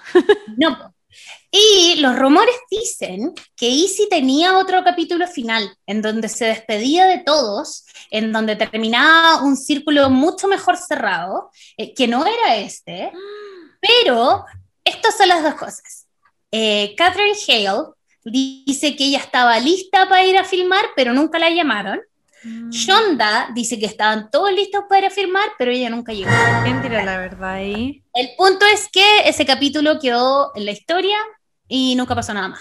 Porque además, en esa última escena, Izzy tiene unos pistazos de que está embarazada. ¿Cachai? Hay unas pistas gigantes de que Izzy está embarazada y tampoco lo desarrollan. Y Izzy desaparece, se va. Bueno, yo creo que que lo desarrollan, lo desarrollan. Bien, lo que desarrolla, exacto. Pero, filo. Ojo, que ahora que estamos repasando, ahora que estamos repasando esta temporada, no voy a hacer spoiler, pero voy a decir que más, más adelante hay una información que se revela en temporadas así ya muy de hace poco. Y yo decía, esto no tiene sentido, me carga el final, pero entre más revisamos esta temporada, parece que sí tiene algo de sentido. Exacto. A mí me pasó, como lo vi todo la misma semana, que era como redondito, ¿cachai? Como... Exacto, como que para mí calza el tiro, ¿cachai? Y bueno, la otra temática clave es, ahora sí, es que eh, como en verdad Seattle Grace va pero en, en bajada, se fusiona con otro hospital Ujú. y por lo mismo despiden a mucha gente y llega mucha gente. Que esa es como una nueva generación, entre comillas, de internos que no van a durar mucho. de, de, em, como de residentes en realidad, porque están Sí, al mismo nivel que Cristina, Alex y. Pero llegan unos nuevos, porque yo solo estoy pensando en el final de temporada y Exacto. no puedo decir nada, pero sé que hay un número importante de personajes que... Exacto. Ah. Llegan cuatro esenciales, que de los que vamos a destacar son una mujer que se llama Reese, un hombre que se llama Charles, una mujer que se llama April Kepner y un hombre que se llama Jackson Avery. Claramente se pueden dar Ah. cuenta porque mencioné los apellidos en algunos y en otros no. No, para, April y Jackson venían del otro... Sí, del otro hospital, del otro hospital y eran residentes. April y Jackson son el- están al mismo nivel que Meredith. Como que uno de repente los toma como internos, como Lexi Gray. Claro, yo pensé, por eso te digo. pero, pero no, son una Meredith y una Cristina y un Alex. Bueno, y no sé si en este momento o en el futuro, pero me pasa lo mismo que cuando aparece Arizona, Exacto. eh, siempre estuvo en el hospital, solo que nadie había ido como a pediatría. Exactamente, exactamente. Mm. Y de hecho acá pasa que eh, eh, la manera en que los introducen es porque en uno de los capítulos eh, de trauma ahí entran un montón de pacientes y están todos como atendiendo a mil pacientes al mismo tiempo. Además, está todo este choclonada de mil residentes nuevos, entonces está todo el mundo como luchando por tener pacientes y una mujer muere, eh, como asfixiada por haber inhalado mucho monóxido de carbono. Y se enteran de que es, finalmente, entrevistan a todos y después de una interrogación se dan cuenta que eh, April Kepner se había Mm. saltado un paso que era revisar la garganta, que es como el típico de así como abra la boca, Sí. y Weber, que está como en el alcohol igual, la despide por negligencia médica. No le da pero ni opción ni nada. Pero Derek la salva, ¿o no? Porque... Sí, es que al final, claro, Derek la salva porque Derek toma el puesto de Weber, porque Weber se va como a rehabilitación, medio obligado. Eh, y Derek dice como, pobre cabra, le voy a dar otra oportunidad. Al mismo tiempo, Bailey se divorció en la temporada pasada y ahora está empezando a salir con un anestesiólogo que se llama Ben Warren. Eh, Cali está saliendo con una pediatra que se llama Arizona Robbins. Te amamos, amamos Amamos. Arizona. Y van en viento en popa, pero empiezan con problemas porque Cali quiere tener hijos y. Arizona no quiere tener hijos. ¿Cómo no- le dicen a ella? Calizona, es como un nombre de esa pareja. ¿Verdad? No Sí, sé. No, ¿cómo se llaman? Voy a buscar. Y bueno, en esta temporada también vemos que Meredith le da un riñón a su papá, filo, random. Ahí lo único importante es que hicieron eso para ocultar el embarazo de Ellen Pompeo, que necesitaban ocultar su guatita y ya se le notaba. Entonces, por eso meten todas esas chimochinas del papá solo para, Cuático, porque yo para tener decía, un par de episodios sentados y no se le note la guata. para nada, porque sí, perfecto. Y bueno, eh, Lexi y Mark se mudan juntos y están como felices hasta que de repente llega una chica rubia, regia, de la misma de Lexi, y dice, hola, soy la hija de Mark. Y más encima, eh, Mark y Lexi entran en problemas porque Mark no lo piensa y le dice como, vente a vivir acá, yo voy a cuidar a tu hija, yo voy a cuidar a la nieta, y Lexi le dice como, nunca me preguntaste. Y Mark le dice como, no me hagas elegir entre una hija y una nieta y tú, porque voy a elegir a la hija y la nieta. Que heavy la paternidad, la conoce hace un segundo y ya la eligió. Cuático, cuático. Y en verdad es porque Mark igual se nota más viejo. Mm. Mark igual ya había tenido sus vueltas de la vida y yo creo que él también se planteaba como, esta es mi oportunidad en verdad como de, de tener estas experiencias en mi vida, ¿cachai? Googleé como le decían a Cali y a Arizona y le decían calzona. Me encanta, calzona. Sí, ya, perdón, sigue nomás. No te preocupes, que además para los gringos calzón es como esa pizza. Como sí, esa po, pizza, es como italiano. como exacto. Pana Y- italiana. Eh, bueno, entonces ese es como el, entre comillas, final de Mark y Lexi, porque nunca hay un final real para ellos, pero es como por qué terminan. Y ahí empieza como una mezcolanza de salida, entre medio Mark empieza a salir con Teddy. Teddy, que es muy importante, Teddy Oldman es la nueva eh, jefa de eh, cirugía cardíaca, que es la que más le enseña a Cristina, pero no todo es perfecto porque Teddy había tenido onda onda con Owen Hunt porque eran compañeros de ejército. Teddy tiene un momento en donde se enamora de un paciente que necesita seguro médico y ese, ese paciente se muere. un caso. Ya, avancemos porque todos se enamoran de un paciente. ¿Qué onda? Exacto. Entonces, en este último capítulo, eh, nos damos cuenta que hay un hombre que vuelve al hospital. Este hombre, eh, su esposa había muerto y la habían tenido que desconectar de un ventilador. que es muy parecido a lo que hablamos en Me Before You, porque eso pasó porque la paciente había firmado unos años atrás un documento donde ella decía que en caso de necesitar, eh, en el fondo, estar en esa situación, ella prefería su voluntad a que la desconectaran. Exacto, ella quería que la desconectaran, pero su marido no quería desconectarla y le dicen como perdón, pero en verdad no tenéis pito que tocar porque es el cuerpo de ella. Pero él no puede aceptarlo y demanda al hospital. Y como Derek es el jefe del hospital, lo demanda él también y, y en verdad como que le obligan a que Derek no pida disculpas y no diga nada porque en verdad el hospital estaba lo correcto, ¿cachai? Y este hombre se va enojadísimo, como súper frustrado porque la demanda no queda en nada. Y este hombre ahora vuelve al hospital y sentimos que viene como a encarar a Derek. Sí, y oye, perdón, una apreciación. Es que yo siento que esta, yo me acuerdo, ahora más súper vivido esta temporada y esto pasa, pero no pasa, todo lo que nos cuenta la Mayra no pasa en, el último, en, un, en la final final, No. eso pasa en unos capítulos previos. Exacto. Eso no- como que uno se olvida de esta información, es como cualquier paciente de Eh. capítulos previos que sale el capítulo y chao. Esto se va construyendo lentito y yo creo que también es porque tratan de hablar de una situación en, en Estados Unidos que se estaba haciendo insostenible. Y que todavía, hasta el momento, todavía. lamentablemente está. O sea, de hecho, yo creo que paró porque coronavirus. A eso le decía yo, bueno, no sé si te fijaste, pero ya el mes pasado, en marzo, que ya empezaron las vacunaciones masivas, lamentablemente ya han habido tres o cuatro tiroteos masivos nuevamente. Broma, sí, no. En verdad esa es la verdadera epidemia de Estados Unidos. Y yo creo que el, el programa trata de tocar ese tema y eh, por lo mismo lo, lo presenta como con toda este, esta historia de fondo, ¿cachai? Porque Mm. todas estas historias no son, esto no es como lo que siempre se dice es que no es un, eh, no es como de la nada, esto es un síntoma de una enfermedad que viene desde mucho tiempo, ¿cachai? Entonces, esto es un síntoma de que la gente en Estados Unidos no tiene acceso a salud mental, esto es un síntoma de que la gente en nuestro mundo actual está expuesto a demasiadas, presi- a demasiadas presiones y no sabe lidiar con la frustración, con la pena. Eh, y, eso. Y que tiene acceso para resolver sus asuntos de esta manera tan nefasta, porque hay que decirlo. En Exacto. realidad, todo el mundo, en todo el mundo hay gente que no con el mejor criterio, con frustraciones y todo, pero acá el acceso, porque hay que decirlo, a mí me, me aprieta la guata cada vez que paso por fuera, pero si uno circula aquí, en el fondo las, las, las tiendas de armas son como ir a, no sé, una peluquería, una tienda de armas, otra tienda, 100%.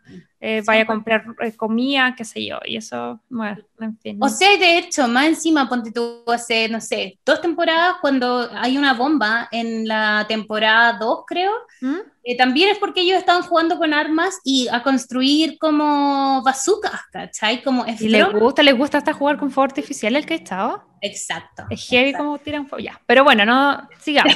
Las Ya. viejas. Por Dios. Sí. Oh, por Dios. Pero eh, bueno, el punto es que llega este hombre y empieza a buscar a Derek, nadie le dice dónde está, y en verdad, como que él se mete por la sala de emergencias, ¿cachai? Entonces está todo el mundo en su propio mundo, y este hombre, como, alguien me puede decir dónde puedo encontrar al jefe, alguien me puede decir dónde encontrar al jefe, y nadie lo ayuda. Eh, y de repente él eh, se enchucha, y como que entra a una sala así como donde tienen como casi que. Eh, donde está uno de estas pobres cabras que venían de, del otro hospital, Mm. y entra y le dice como, Excuse me, ma'am. It's doctor, what? I was wondering if you could tell me where I could find Dr. Derek Shepard. Sir, you know, I have a patient having seizures in there. Go find a nurse and ask them. Ma'am. Look, you're not even supposed to be back here. I'm not a tour guide, I'm a surgeon, okay? Oh my God. y en eso entra nuestro Carebcito y ¡pam! Le disparan a Carebcito. También Carebcito, por supuesto, alcanza a meterse a un ascensor, y ahí nosotros ya cachamos para dónde va este capítulo. Y hay un momento tenso, pero terrible, porque nosotros sabemos que este gallo acaba de disparar, sabemos que va a empezar un tiroteo, pero está ese momento terrible en donde Alex Karev no le ha podido decir a nadie, esta galla se acaba de morir, y donde este hombre con la pistola se mete al ascensor con Cristina. Excuse me, could you tell me where to find the chief? Dr. Shepard, he's uh, probably in his office. It's it's in the east wing. That's over by labs across the catwalk. Sorry, that You just gotta cross through the patient floor on three and then follow the signs to the main lobby and then you should find it, no problem. Thank you. Have a nice day. You too. Y Oh Cristina, my Cristina es la que le dice dónde está Derek. ¿Sabéis qué me pasa ahora? Me acabo de acordar y se me puso la piel de gallina. Este, obviamente, me gusta que sea así de impactante porque la idea en el fondo es como mostrar eh, a una sociedad que de verdad, no sé cómo a esta altura no lo sabe porque es un tema que lleva 20, casi- qué sé yo. Como ya. la- la- la- el primer tiroteo fuerte que yo recuerdo fue después hicieron esa película Bowling for Colum no, Bowling for Columbines, que era que eso yo estaba en el colegio. O sea, esto fue en el año 2000, yo creo el primero que yo tengo como recuerdo. Y no puedo creer que todavía no, no lo tengan internalizado, lo mal que está, pero lo que te Bueno. quería decir era que este capítulo en especial a mí se me pone la piel de gallina y si ustedes en la casa eh, que nos están escuchando recuerdan, si ya vieron este capítulo, es súper heavy porque el nivel de angustia, pese a que pasan millones de cosas, más adelante súper fuerte y todo tipo de desastres climáticos y, enfermedades y lo que tú queráis. Este para mí es uno de los, por lejos hasta la fecha, es uno de los capítulos más angustiantes, donde más lloré, donde más se me apretó la guata y siento que está uno súper bien escrito, súper bien actuado y, esa sensación de que por primera vez se pegaron un Game of Thrones que, que era como, eh, como se echaron muchos personajes. Ahora Exacto. tú nos vayas a además, eso, claro, como que uno lo ve ya desde el punto de vista de Shonda, Shonda dice, ya, voy a dejar un punto claro, que esto es un problema real en mi país, pero además voy a hacer como un reciclaje de todos los personajes que no sé cómo usar.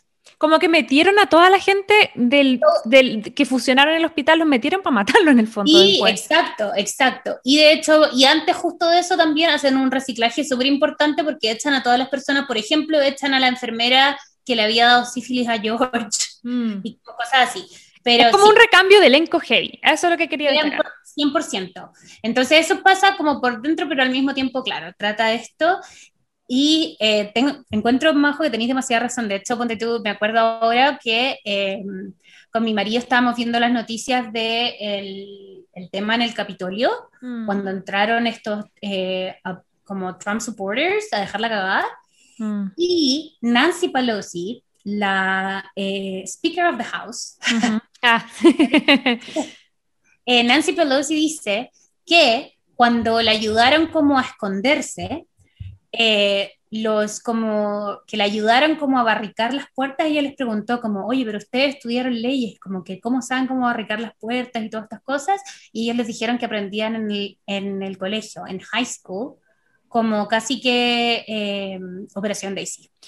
Bueno, no sé si te pasó a ti, yo no, no tuve tanta experiencia universitaria como tú, pero sí yo cuando estaba tomando los cursos de inglés en, el- en, Santa Mon- en SMC, que es Santa Monica College, en ese Community College hubo un tiroteo. Yo me acuerdo que yo estaba en Chile súper feliz, así como eh, me había inscrito, me habían dado mi visa de estudiante y empecé a googlear y dije, ah, le voy a mostrar a mis papás, ¿cachai? Como, ¿dónde me voy a estudiar? Y pongo así como SMC y lo primero que me sale así como la noticia, hubo cinco personas fallecidas y cuando yo llegué estaba como en el fondo una especie de animita o algo así como eh, en memoria a, esta a las cinco personas que fallecieron. Entonces, a mí me pasa cuando llegué, nosotros sí teníamos un sistema, nunca gracias a Dios lo ocupamos, pero sí había un teléfono y sí había un sistema donde eh, las puertas se cerraban por dentro y todo el mundo sabía que te, te- te lo decían como, imagínate, nosotros como era internacional, no- como que yo creo que más nos decían porque no era algo que se asumía que supiéramos. Pero una de las primeras semanas era como, si es alguna vez ese teléfono suena, se esconden debajo de la, es como, se cierra la puerta y se esconden debajo de la, como de la mesa, como para que la, la sala se viera vacía. Y, o sea, y, y, ya le hemos hablado todo este capítulo. Imagínate esa información para alguien ansiosa como yo.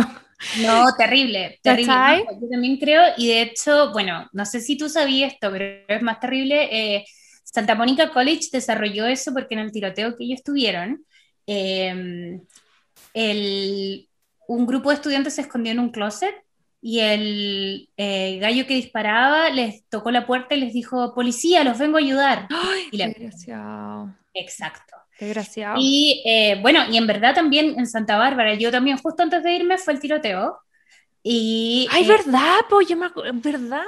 Ese es un tiroteo icónico porque es el gallo que inicia el movimiento de estos gallos que los son incel, ¿o no? Los incel, exacto. Y que hizo un video en YouTube en donde dijo como voy a ir a vengarme de todas estas sororities, de todas las sororidades, de todas las fraternities por no pescarme.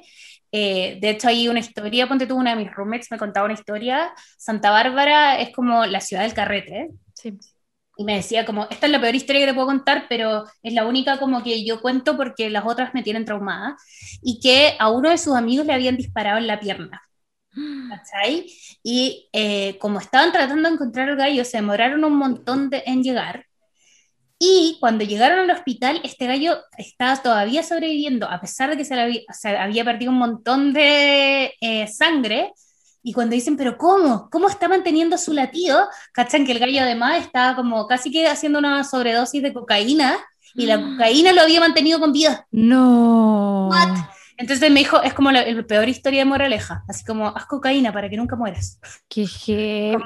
Ese tema es complicado, yo creo que por eso Carlos tanto eh, en, en mí ese capítulo, bueno, yo todavía no vivía en Estados Unidos, me acuerdo que lo vi, te lo conté, te lo vi como, iba justo en un avión de Suecia a Grecia y lo contó eso porque, imagínense, el piloto hablaba en sueco, no en inglés, entonces había una turbulencia y yo me venía, yo venía viendo este capítulo, entonces yo me puse a llorar y toda la gente a mi alrededor que hablaba sueco o inglés, como que me trataba de tranquilizar y me decían en inglés, no te preocupes, es una turbulencia, todo va a estar bien. Y yo así como, es que no, es que estoy llorando porque van a matar a Derek. Era como, me acuerdo mucho de eso y yo creo que este, capítulo es una de las principales razones por la cual a John le costó tanto convencerme de que yo me viniera a vivir a Estados Unidos. Porque es cuatro o cinco años diciéndole, no, no, no, no, no. Sí, es definitivamente algo que... Em, Suena terrible, pero como los chilenos con los temblores, los gringos con los tiroteos, ellos le bajan mucho el perfil y para mí... heavy, tienes razón, nunca había hecho ese, ejercicio de pensar eso. Ahí, como que para nosotros, ah, sí, se caen los muebles, filo. ¿Cachai? Ah, ya, bueno, un tsunami. Que a mí me pasaba mucho eso cuando recién y, y, como que todavía me pasa el hecho de que siguen pasando y, yo nunca me voy a nunca me voy a acostumbrar y de repente incluso escucháis uno, uno escucha la pasada que es como, ay, pero si murieron solo dos personas. ¿Cachai? Como no fueron 40 o no fueron 100, fueron solo dos, ¿cachai? Y es como, no. Hay Mi marido siempre dice la misma estupidez, filo, corre en zigzag. Como, ¿por qué tengo que correr? Como, ¿Por qué tengo que estar expuesta a eso? ¿Es, heavy porque piensa que al final de toda nuestra, no, no sé, pues yo a las dos universidades que fui a Navidad Tiroteo, que fue en SMC y en UCLA, después yo no estaba ahí, o sea, estaba, pero justo estaba en un semestre que estaba con clase así como casi que online tenía que ir como una pura clase nomás presencial.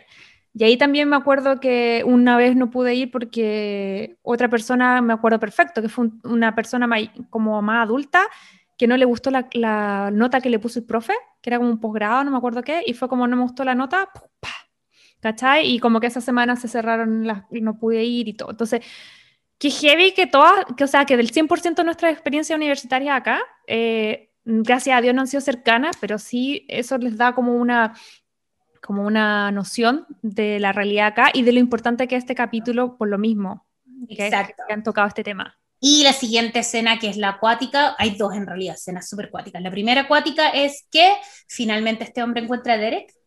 Ay, sí, que está con la April, ¿no? Que, ah, April hay que mencionar un poco que que a mí se me olvida después con el tiempo, pero ella la presentan como una persona muy religiosa. Y yo creo que a través de esa como fe en ese momento como que ella le habla y lo trata un poco como de... Que esto es real, esto, y ella después lo dice, como leí en alguna parte, que uno tiene que recordarles que son personas. Entonces April empieza como, Mm. Digo no sé qué, mi papá se llama no sé cuánto, mi mamá no se llama no sé qué, tengo tres hermanas, somos granjeros, somos granjeros, por favor, eh, Mm. soy la hija de alguien, soy la hermana de alguien, soy la amiga de alguien, nadie nunca me ha amado, por favor, como eso, y el gallo le dice como, ya, filo, corre. Y April se va corriendo, entre eso, mientras le disparaba, eh, Meredith y Cristina alcanzan a ver esto y sufren y logran agarrar el cuerpo de Derek, que Derek todavía está con vida, y llevarlo a una sola de operaciones. Ay, esta es la parte que yo ya aquí, ya mira, me acuerdo y tengo de nuevo, que es como piel de gallina, que yo creo que esta es la escena que tengo más marcada. Como esa operación, lo que pasa, todo, ya, dale nomás, dale. No Y. Jackson Avery, que es el otro interno, y Cristina empiezan a operar a Derek, pero le dicen a Meredith, Meredith, ¿te puedes por favor quedar en la sala como en donde siempre se lavan las manos, como la sala de scruffs? Sí.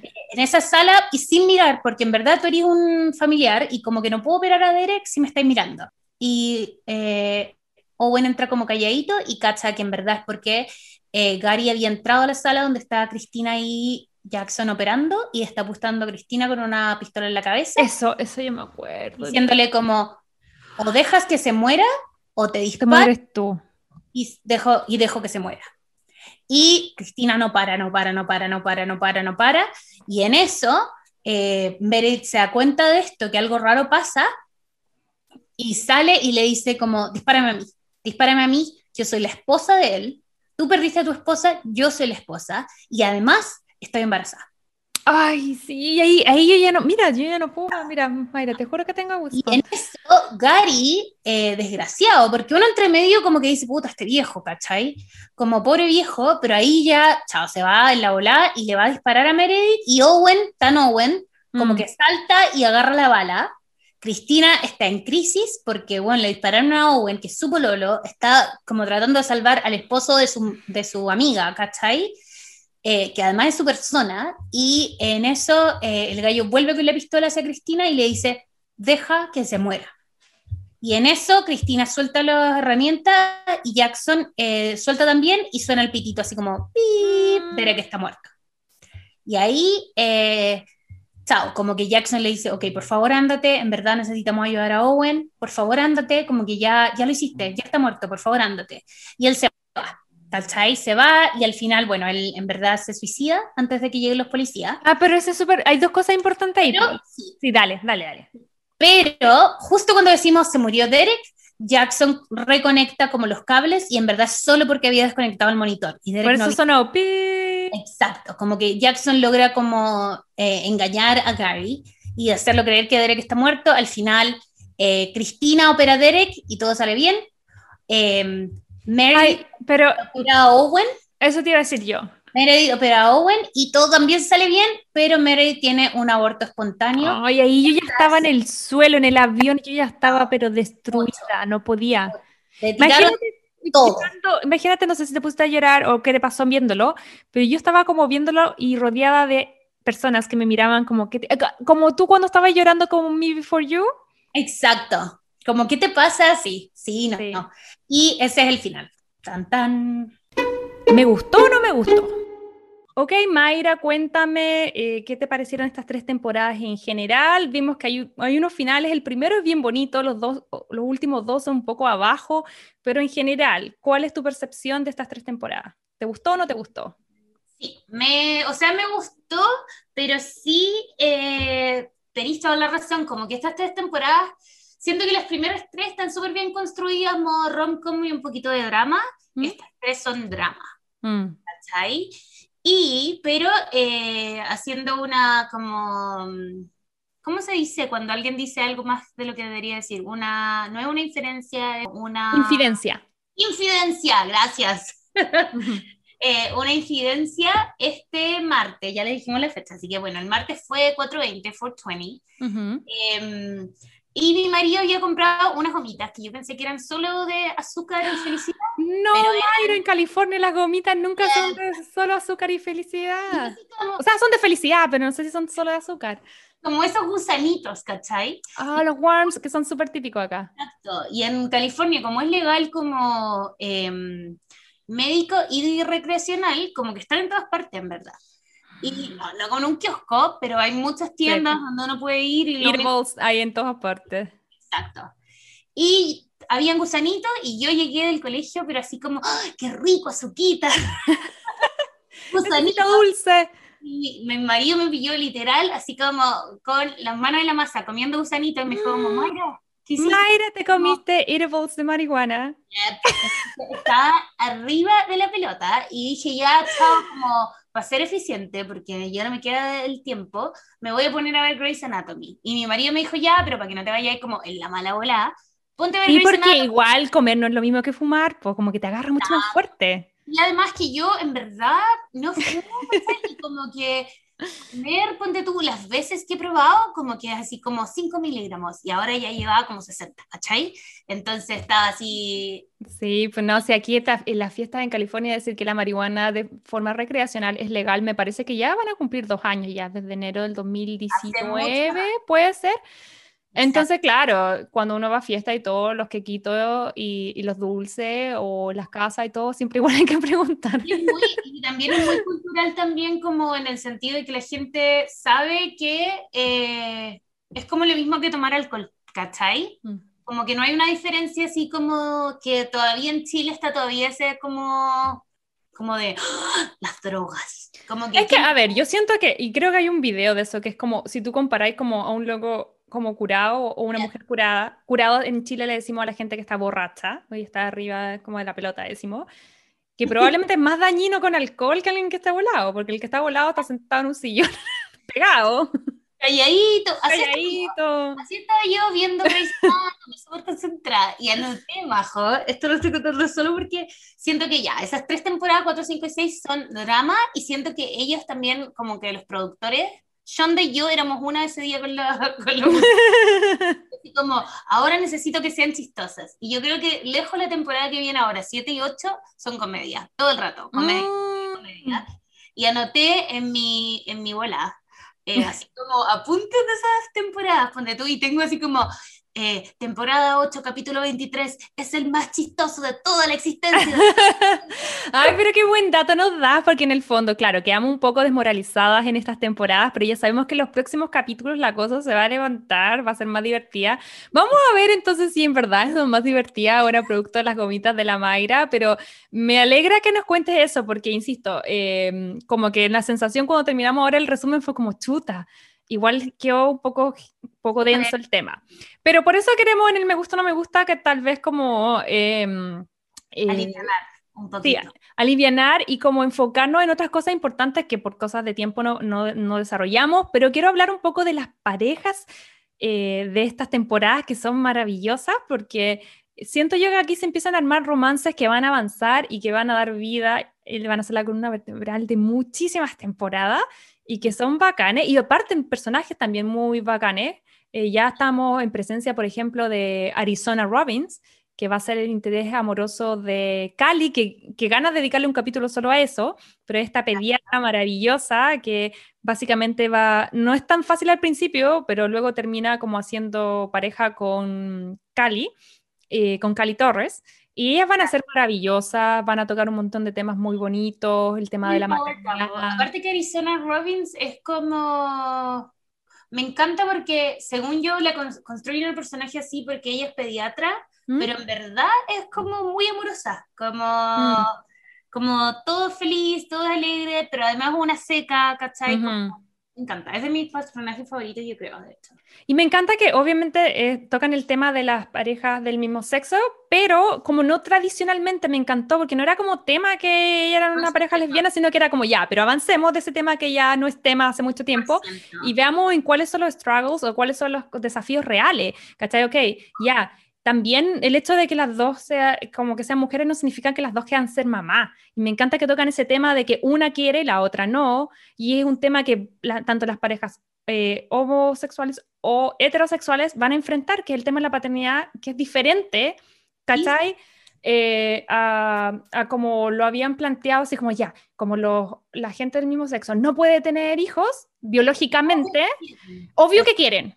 Y eso, es, eso es una presunción, es asumir algo de forma súper Obvio que no quieren, claro. como- Obvio que no quieren, y al final yo siento que uno no puede englobar que cada pareja es un universo y que cada pareja verá si está dentro de su interés o no. Entonces me encanta como el trabajo que hacen ahí y luego también que finalmente, bueno, ahí no vamos a desarrollar más porque lo vamos a estar contando en los próximos capítulos, cómo avanza esa temporada, pero también tienen muchas cosas como pareja que trabajar, que son súper lindos los viajes, los resultados, y a mí amo esa pareja. Así que eso Me me encanta encantó. también que son como pragmáticos, ¿cachai? Como que el tema de ser pareja del mismo sexo no es, no es como Tema. como tema en cierto punto. Y de hecho, ponte tú cuando se trata, hay un capítulo en que va eh, la mamá de George, ¿cachai? A ver a Cali y que eh, justo Cali, como que Cali no había visto a la mamá de George desde el funeral de George. Mm. Y en la mente de la mamá de George, Cali era una viuda muy triste para siempre y Cali ya está con Arizona Robbins arriba de la Mm. película, todo, ¿cachai? Mm. Y eh, como que Cali se angustia un montón porque dice como, eh, porque cuando viene la mamá de George, no le presenta a Arizona, le dice, esta es Arizona Robbins como la jefa de pediatría, Claro, no le dice que es su pareja. no dice nada más, y después como cuando se va la mamá de George, eh, Arizona Robbins, ¿cachai? Como que queda mirando a Arizona y dice, perdón, perdón, en verdad no es que te quiera negar, como que lo siento, de verdad no podía, y como que Arizona lo queda mirando y le dice, obvio que nunca le digáis, como, como que se murió su hijo, estabas casada con su hijo y ahora eres lesbiana y rehiciste tu vida, obvio que no, obvio que no le Claro, digáis. porque ahí el tema más allá de que sea como lesbiana o lesbiana, es como, yo creo que la, en, en la mente de la mamá es como, ella va a estar ahí pensando en mi hijo por siempre. Y yo creo que es hecho que como que Exacto. ella ha hecho un move on, Exacto. era tema. Pero sí, qué bueno, me- por eso nos encanta Arizona, la amamos. Bueno, sí que esa era obviamente una de nuestras parejas favoritas. Estamos mirando en redes sociales que también nos hicieron llegar alguna de las suyas. Y a Meléndez92 nos dice Mr. and Mrs. eh, Forever, que se refiere básicamente a Derek y Meredith, que es- son quienes contraen matrimonio, ya lo, lo escuchamos ahí en el resumen esta semana, y es como en el fondo otra etapa, Sí. que es como la que más yo creo que recordamos los que seguimos esta serie hace tiempo, como que a mí se me había olvidado el hecho de Meredith y Derek pololeando, sino que para mí ya eran como casados, hijos y todo lo terrible que viene después. como que no puede ser que todas las parejas sean tóxicas, ¿cachai? Mm. Entonces, Mary y Derek como que resuelven sus temas y empieza a ser una, una pareja mucho más estable, que por supuesto que tienen conflictos, pero Mm. no son conflictos así como Sí, brutales, me encanta que es como ya, ok, porque hay siempre en las películas románticas el como conocerse, ¿cachai? Y hasta como, y el final es casarse. Y es como Exacto. loco, a veces el principio de muchas cosas más, de muchos desafíos, de muchas cosas que uno tiene como pareja que resolver y que a veces uno eh, eh, mm, como que lo logra, otras veces no. Y ahí esos temas me encantan que como que avanzaron. Eso fue como bacán en esta temporada. Que claro, pasa muy colado, porque con todas las cosas terribles que, que están pasando alrededor, pero esa es una increíble noticia de estas temporadas. Y oye, esta otra pareja, coméntala tú porque para mí es una caja de Pandora. ¿Cuál? Owen y Cristina. Ya, esta pareja a mí me encanta, eh, lo habíamos dicho antes, eh, la Mayra le gusta Christina y Burke, eh, a mí me gusta Christina y Hans, me encanta lo que pasa acá. Obviamente es el inicio, en realidad, de, de una serie de temporadas donde los vamos a ir, y venir, y muy parecido también con el tema que vamos a ver con Arizona y, Cali, donde claro, primero está el amo- enamoramiento y todo, pero luego después de cierto tiempo, después de cierta edad, uno se empieza a plantear qué cosas quiere la vida, cómo ve el futuro, ya sea matrimonio o no, ya sean hijos o no. Y creo yo que aquí estos dos personajes tienen posturas súper válidas y súper eh, importantes que nos van para el mismo lado. ¿Cachai? Entonces yo creo que me gusta que esta pareja eh, sean los dos super power en lo que quieren. ¿Cachai? Como que no te dan, a mí me pasa que no me daban ganas de que uno de los dos soltara su sueño. Sí, ¿Por qué? ¿Por qué? ¿Cachai? pero al que- mismo tiempo los amáis a los dos, como que... Tipo, No, en verdad, bueno, también esto pueden ser las gomitas, pero el capítulo 8, capítulo 23, como que yo los miraba y decía como, Juan, se aman de verdad. Claro, igual ahí todavía no llegamos a, como que estamos en este capítulo en las temporadas 6 y, y estamos proyectando un poco más lo que viene en el futuro, pero, pero son super power los dos, super son macho alfa y hembra alfa los dos, ¿cachai? Súper 100%, obviamente chocan. De Eh, hecho, me pasa que siento que nadie hace tanto como la contraparte a Owen como, como Cristina. mm. La caja Sí. de. ¡Pah! Oye, sí. Bueno, a lo mejor la gente quiere eso. Bueno, si es que les gustaría un capítulo solo de eso, pueden dejarlo en los comentarios, porque yo sé que Mayra puede hacerlo. Y tiene teorías que, que ya las, de- las dejamos antes eh, incluidas en este podcast, pero ustedes ya las escucharon, que si es que se logran eh, eh, hacer realidad, Mayra, la verdad es que me da risa porque tú vienes diciéndome esta teoría por semanas y yo, no, Mayra, no, no, porque Sandra O dijo que nunca iba a volver.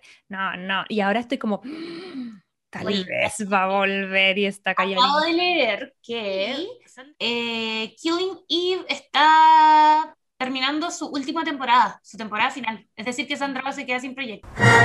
Sí. Ya, mira, si yo te digo, claro, eh, de hecho te mandé unos audios así como, mira, me estás convenciendo, porque siento que ella sigue diciendo, no, no, no, no voy a volver nunca más a Grey's Anatomy. Onda, maravilloso que ustedes no puedan superar un, un, un personaje que yo ya superé hace seis años atrás, pero, ¿cachai? Pero, pero no voy a volver. Pero me pasa que viendo ahora la temporada 17 y viendo como hacia dónde está escrita, es como que cae de cajón. Yo creo que sí lo, tal vez lo voy a hacer. Tal, por Y los además- fans. ¿Qué te, ¿Qué te cuesta, Sandra? Oh, por favor. Could you please? Y eh, caché como leí, porque me fui en una volada impresionante, y leí cómo trajeron, eh, ¿doy este spoiler? Sí, este spoiler está en todas partes.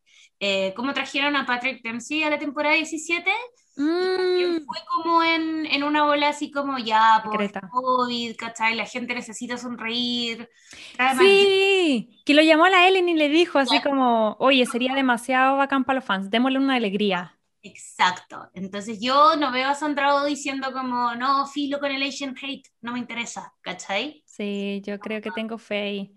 Sí, y es súper heavy porque, bueno, ahí vamos a hablar más adelante de eso, pero como que vi que nadie sabía en el set del regreso, que incluso en el, en el guion, en vez de decir Derek, decía la, eh, Ellis, decía como que era la mamá de Greg, la que ella veía. Entonces los productores, la- cuando leyeron, leyeron el capítulo, todo, nadie sabía, solamente sabía el director, Ellen y Patrick Dempsey. Y el resto de la gente fue como se enteró, la de iluminación, las cámaras y todo, el momento estaban ahí. Y fue como, les quitaron a todos como el celular para que no sacaran fotos y las fotos que están como oficiales son como del director que sacó la foto. Obvio. Y Y de la porque- Ellen Pompeo, como una selfie random. Claro, pero que en el fondo sabían que no iba a filtrarse esa información. Y guardaron súper bien el secreto porque esto se grabó igual. La idea, de hecho, Patrick Dempsey dijo que Ellen Pompeo lo contactó en julio del año pasado. Y creo que al final lo grabaron más cerca de la fecha que fue al aire. De- creo que grabaron en noviembre, octubre, por ahí.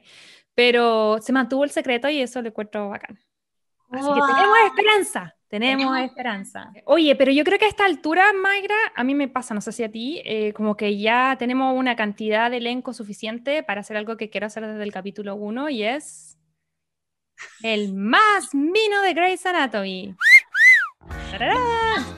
Cosificando. Y uno ahí, la feminista, diciendo, no, las personas no son, son todas personas, no son objetos de deseo, pero ya, estos doctores están escritos y hechos para que uno haga este ejercicio. Así que Como que siento que ya, puede ser personalidad o físico, ¿cachai? No, hagamos algo. Mejor es que va a ser complejo.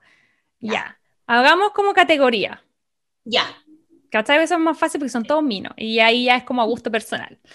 Pero, por ejemplo, de todos los que hemos visto hasta esta fecha, porque igual hay. Que debemos recordar que los candidatos deberían ser eh, Karev, buen Romino, eh, Derek, What do you think was going to happen? Mark Sloan, Mark Sloan, Now get in there and make me proud. Nino, Owen Hunt, So I make mistakes, and I learn.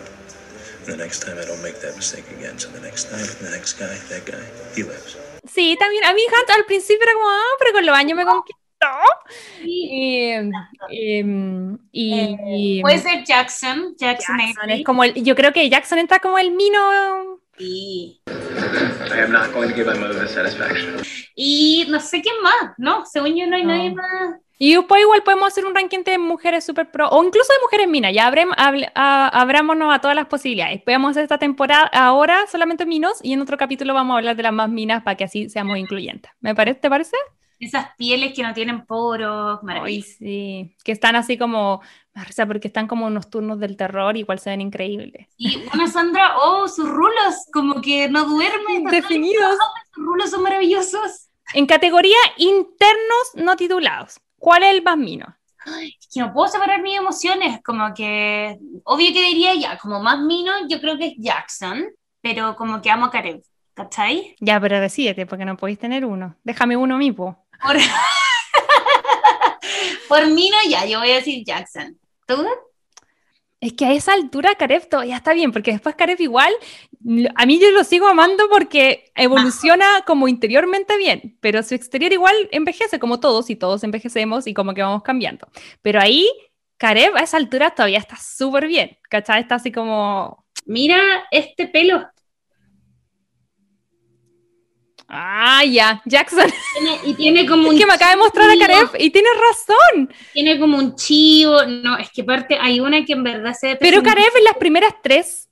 Ah, porque estas son las tres a las seis, tienes razón. Entonces Karev... pues, ¡Ese Karev! muy lindo. ¿Qué Pero lo- temporada es ese Karev?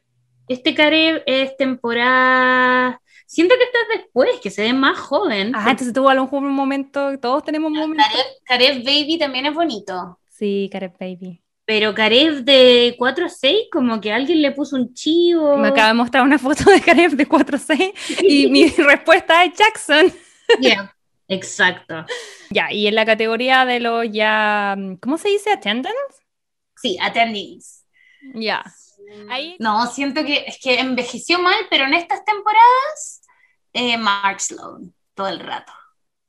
¡Ay! Me lo quitaste, te voy a dejar de, de dar el pase porque estás eligiendo todos los que quiero. Pensé que iba a decir Patrick Dempsey, pensé que iba a decir Derek. No, lo amo, encuentro que sus ojos son maravillosos, pero siento que de repente que siento como que lo ponen al lado de Mark Sloan y se ve Mm. como chiquitito, ¿cachai? A mí también me gusta Mark Sloan, pero como ya lo elegiste, voy a tener que elegir a Hunt porque él, él se mantiene igual, siento yo. Owen Hunt no envejece. Todo y como el rato. canta y baila y hace todas las cosas. Y él como que siempre he sentido que es como la versión adulta del, ¿cómo se llama el amigo de Harry Potter? Ron Weasley. Sí. ¡Ay, bajo, sí! Owencito, maravilloso. Sí. Sí. Yo descubrí el otro día, estaba eh, pasando lista, ¿Ya? tengo un alumno que se llama Owen Hunt. ¿De nunca había, nunca había hecho, y lo tengo hace tres años. Ya, y para, que si igual es chico, nació después del personaje. Si es tu alumno, Yo alguien a propósito le puso eso de nombre. Exacto. Seis años, siete años debe tener Owen. Ya, todo el rato es por Grey's Anatomy. o sea, si tuviera 25, pasa. Como alcance de nombre, pero... Me pasa el rollo de que como que ahí la mamá cachaba, pero el papá no, y el papá dijo como, ya, igual me gusta Owen, y la mamá en su mente así como, Owen Hunt. Owen Hunt, sí. John a veces huevea con que le quiere poner a nuestros hijos como Cash, como Mm. Cashmore, como Ay, John quiere ponerle bacán. Bacán Bacon. Bacán Bacon. ¿Qué? Muy gringa, como... Ya, pero obviamente que eso está decidido y no, no jodió. Y ya- yo no tengo hijos ni tengo planes de tenerlos, pero los nombres están decididos de los 14 años. Emma y Santiago. Así que Me encanta Emma. sí, Emma Bacon y Santiago Bacon, que todavía no existen, pero algún día no existirán. Queríamos ponerle eh, Mía, entonces sería como mi amor, como... Yo lo hago y todo el mundo se ríe de mí. Y yo así como, bueno, le voy a poner mío de verdad. ¡Mi amor! ¡Ay! Yo a ir a Otra amiga me decía como, ¿y si tenía un hombre que se llame Noah? Como, no amor. Oh, Noah también, Noah también está en la terna. A mí también me gusta mucho ese nombre. Sí, Noah también me gusta. Pero Owen, Owen Hunt. y me gusta por Trevor Noah, pero yo no cacho esa parte. Me encanta. Pero a mí me gusta Santiago. Igual mi suegra no sabe pronunciarlo, pero jodió. Le puede decir Santi. o. Santi, Santi, me encanta. Santi yo creo que es la versión gringa de Santiago. Y aparte que siento que es demasiado lindo que se llame Santi sea de Chile, como, ¿cachai? Es que para nosotros Santiago, mira, siempre me gustó el nombre y para nosotros es una ciudad que significa mucho, porque básicamente todo No. nuestro romance y toda nuestra como, como forma de, de crear pareja fue en Chile, fue en Santiago, John Claro. ama Santiago y, em, Entonces, como que por eso. Y ahora igual me da risa porque cuando chica decía, ¿por qué la gente se llama Paris? ¿Por qué si la gente se llama London? Es como que chulo. Y ahora yo poniéndole Santiago. Qué risa. Pero bueno, en fin. Ya, volvamos a la última categoría. Y ahí, ya, incluyéndolos a todos, todos, todos, todos, todos, todos, incluyendo pacientes, puede ser como un Dani, ¿cachai? Como incluyendo, qué sé yo, a, los residentes, a los, qué sé yo, los attending, a todos los que hemos visto hasta acá. ¿Cuál tú crees que es como el más mino de la serie so far? No sé, como que no puedo pensar. A mí Denny no me gustaba nada. Encuentro que el que pusieron de veterinario, el pololo de... Él se llama Chris eh, O'Neill. Él era Robin en un Batman y Robin en los 2000 o 90, no me acuerdo. Cuático. Tengo, sí, no tenía idea. Pero él, muy amoroso. Muy mino. Oye. El personaje estaba escrito, pero así como con algodón de azúcar, ¿cachai? Como muy, muy yo creo que si pudiésemos representar a toda la amiga en la casa, la respuesta sería Patrick Dempsey, porque yo siento que Derek es como el sinónimo de guapo. Yeah. Pero, la que estamos acá somos nosotras, así que yo voy a decir Jackson. yo no voy a renegar mi pasado. Yo, yo rayé con Derek mucho tiempo, me encantaba, pero como que siento que ahora, como que después la familia se fue ampliando, llegaron como actores más guapos y como que le quitaron un poco ese como destello pero, pero sí, también hay que decir que, que en su momento eh, significó mucho para mí. Ahora encuentro que el actor está así como súper demacrado. Insisto, no me quiero reír de eso porque yo pienso, ¿estará enfermo? Yo, John también me dijo lo mismo y yo le dije, John, tú no tenía idea de lo que ha pasado este pobre hombre. Como... Sí, como que por eso digo que no quiero hacerlo pebre porque desconozco la información, pero en realidad me, me ha llamado la atención su físico. Sí, John también me dijo, chuta, pero y no le pudieron hacer como un filtro para el cielo, como, ¿qué le pasó? ¿cachai? Y yo así como, pero yo, no, en verdad no sabemos, tiempos de COVID, capaz que, ¿qué capaz que sí. esperándose, ¿cachai? Como que uno no sabe. No, sí. Pero, pero sí, ya. como Meredith y Owen Hunt están iguales y, y Patrick Dempsey se notó. Sí. Ya, entonces acá los minos, los ganadores son entonces eh, Jackson, eh, Mark Owen, no, no, Kevin Mark Owen, ese es de los, de los, ¿cómo se llama? Los, Take That. Take That tiene Mark Owen. ¿Verdad? Sí. De nuevo, de nuevo, de nuevo, de nuevo.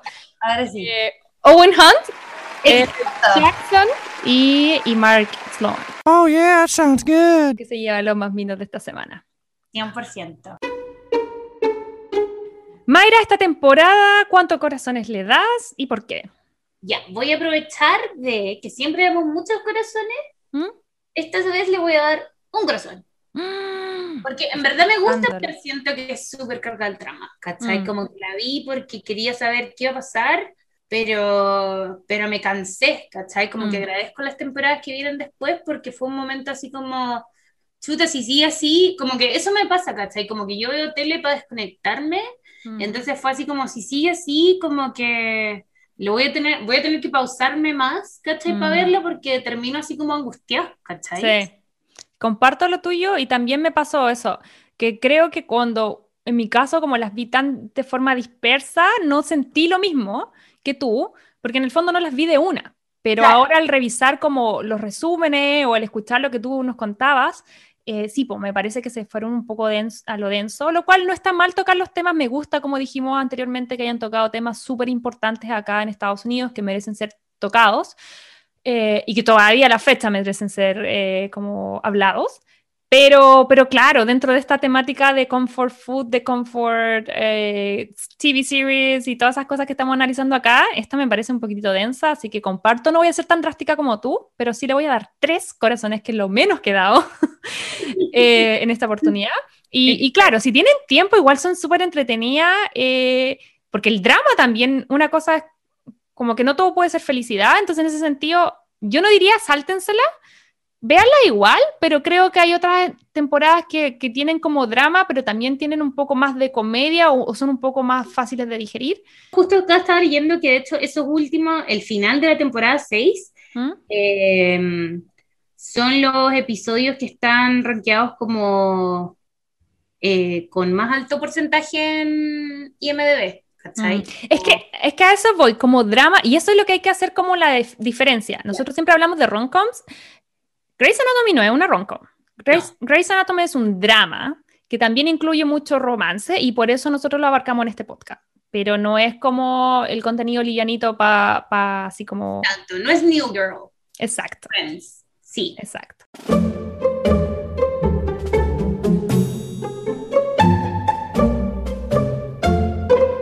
Ok, Mayra, nos estamos despidiendo. No antes sin invitarlo a que por favor nos dejen todo el feedback en redes sociales, que son, ¿cuál, Mayra? Eh, arroba Crazy Stupid Podcast en TikTok y Instagram. En algún momento usaremos el TikTok. Algún momento lo usaremos. Pero agradecemos mucho sus comentarios, nos sirven N para poder ir mejorando, subiendo, sacando cosas de la pauta para los próximos programas. Así que ahí cuéntenos qué les pareció a ustedes estas temporadas, qué les pareció a ustedes el tema del Oscar o no Oscar para la gente. Todo, eh, todo el feedback nosotros lo agradecemos mucho y también les agradecemos cuando nos, aparte que nos comentan, nos recomiendan. Insisto, somos un podcast chiquitito, estamos partiendo, así que todo eh, tipo de eh, publicidad que ustedes nos puedan hacer, que es la mejor publicidad boca a boca, se los agradecemos un montón.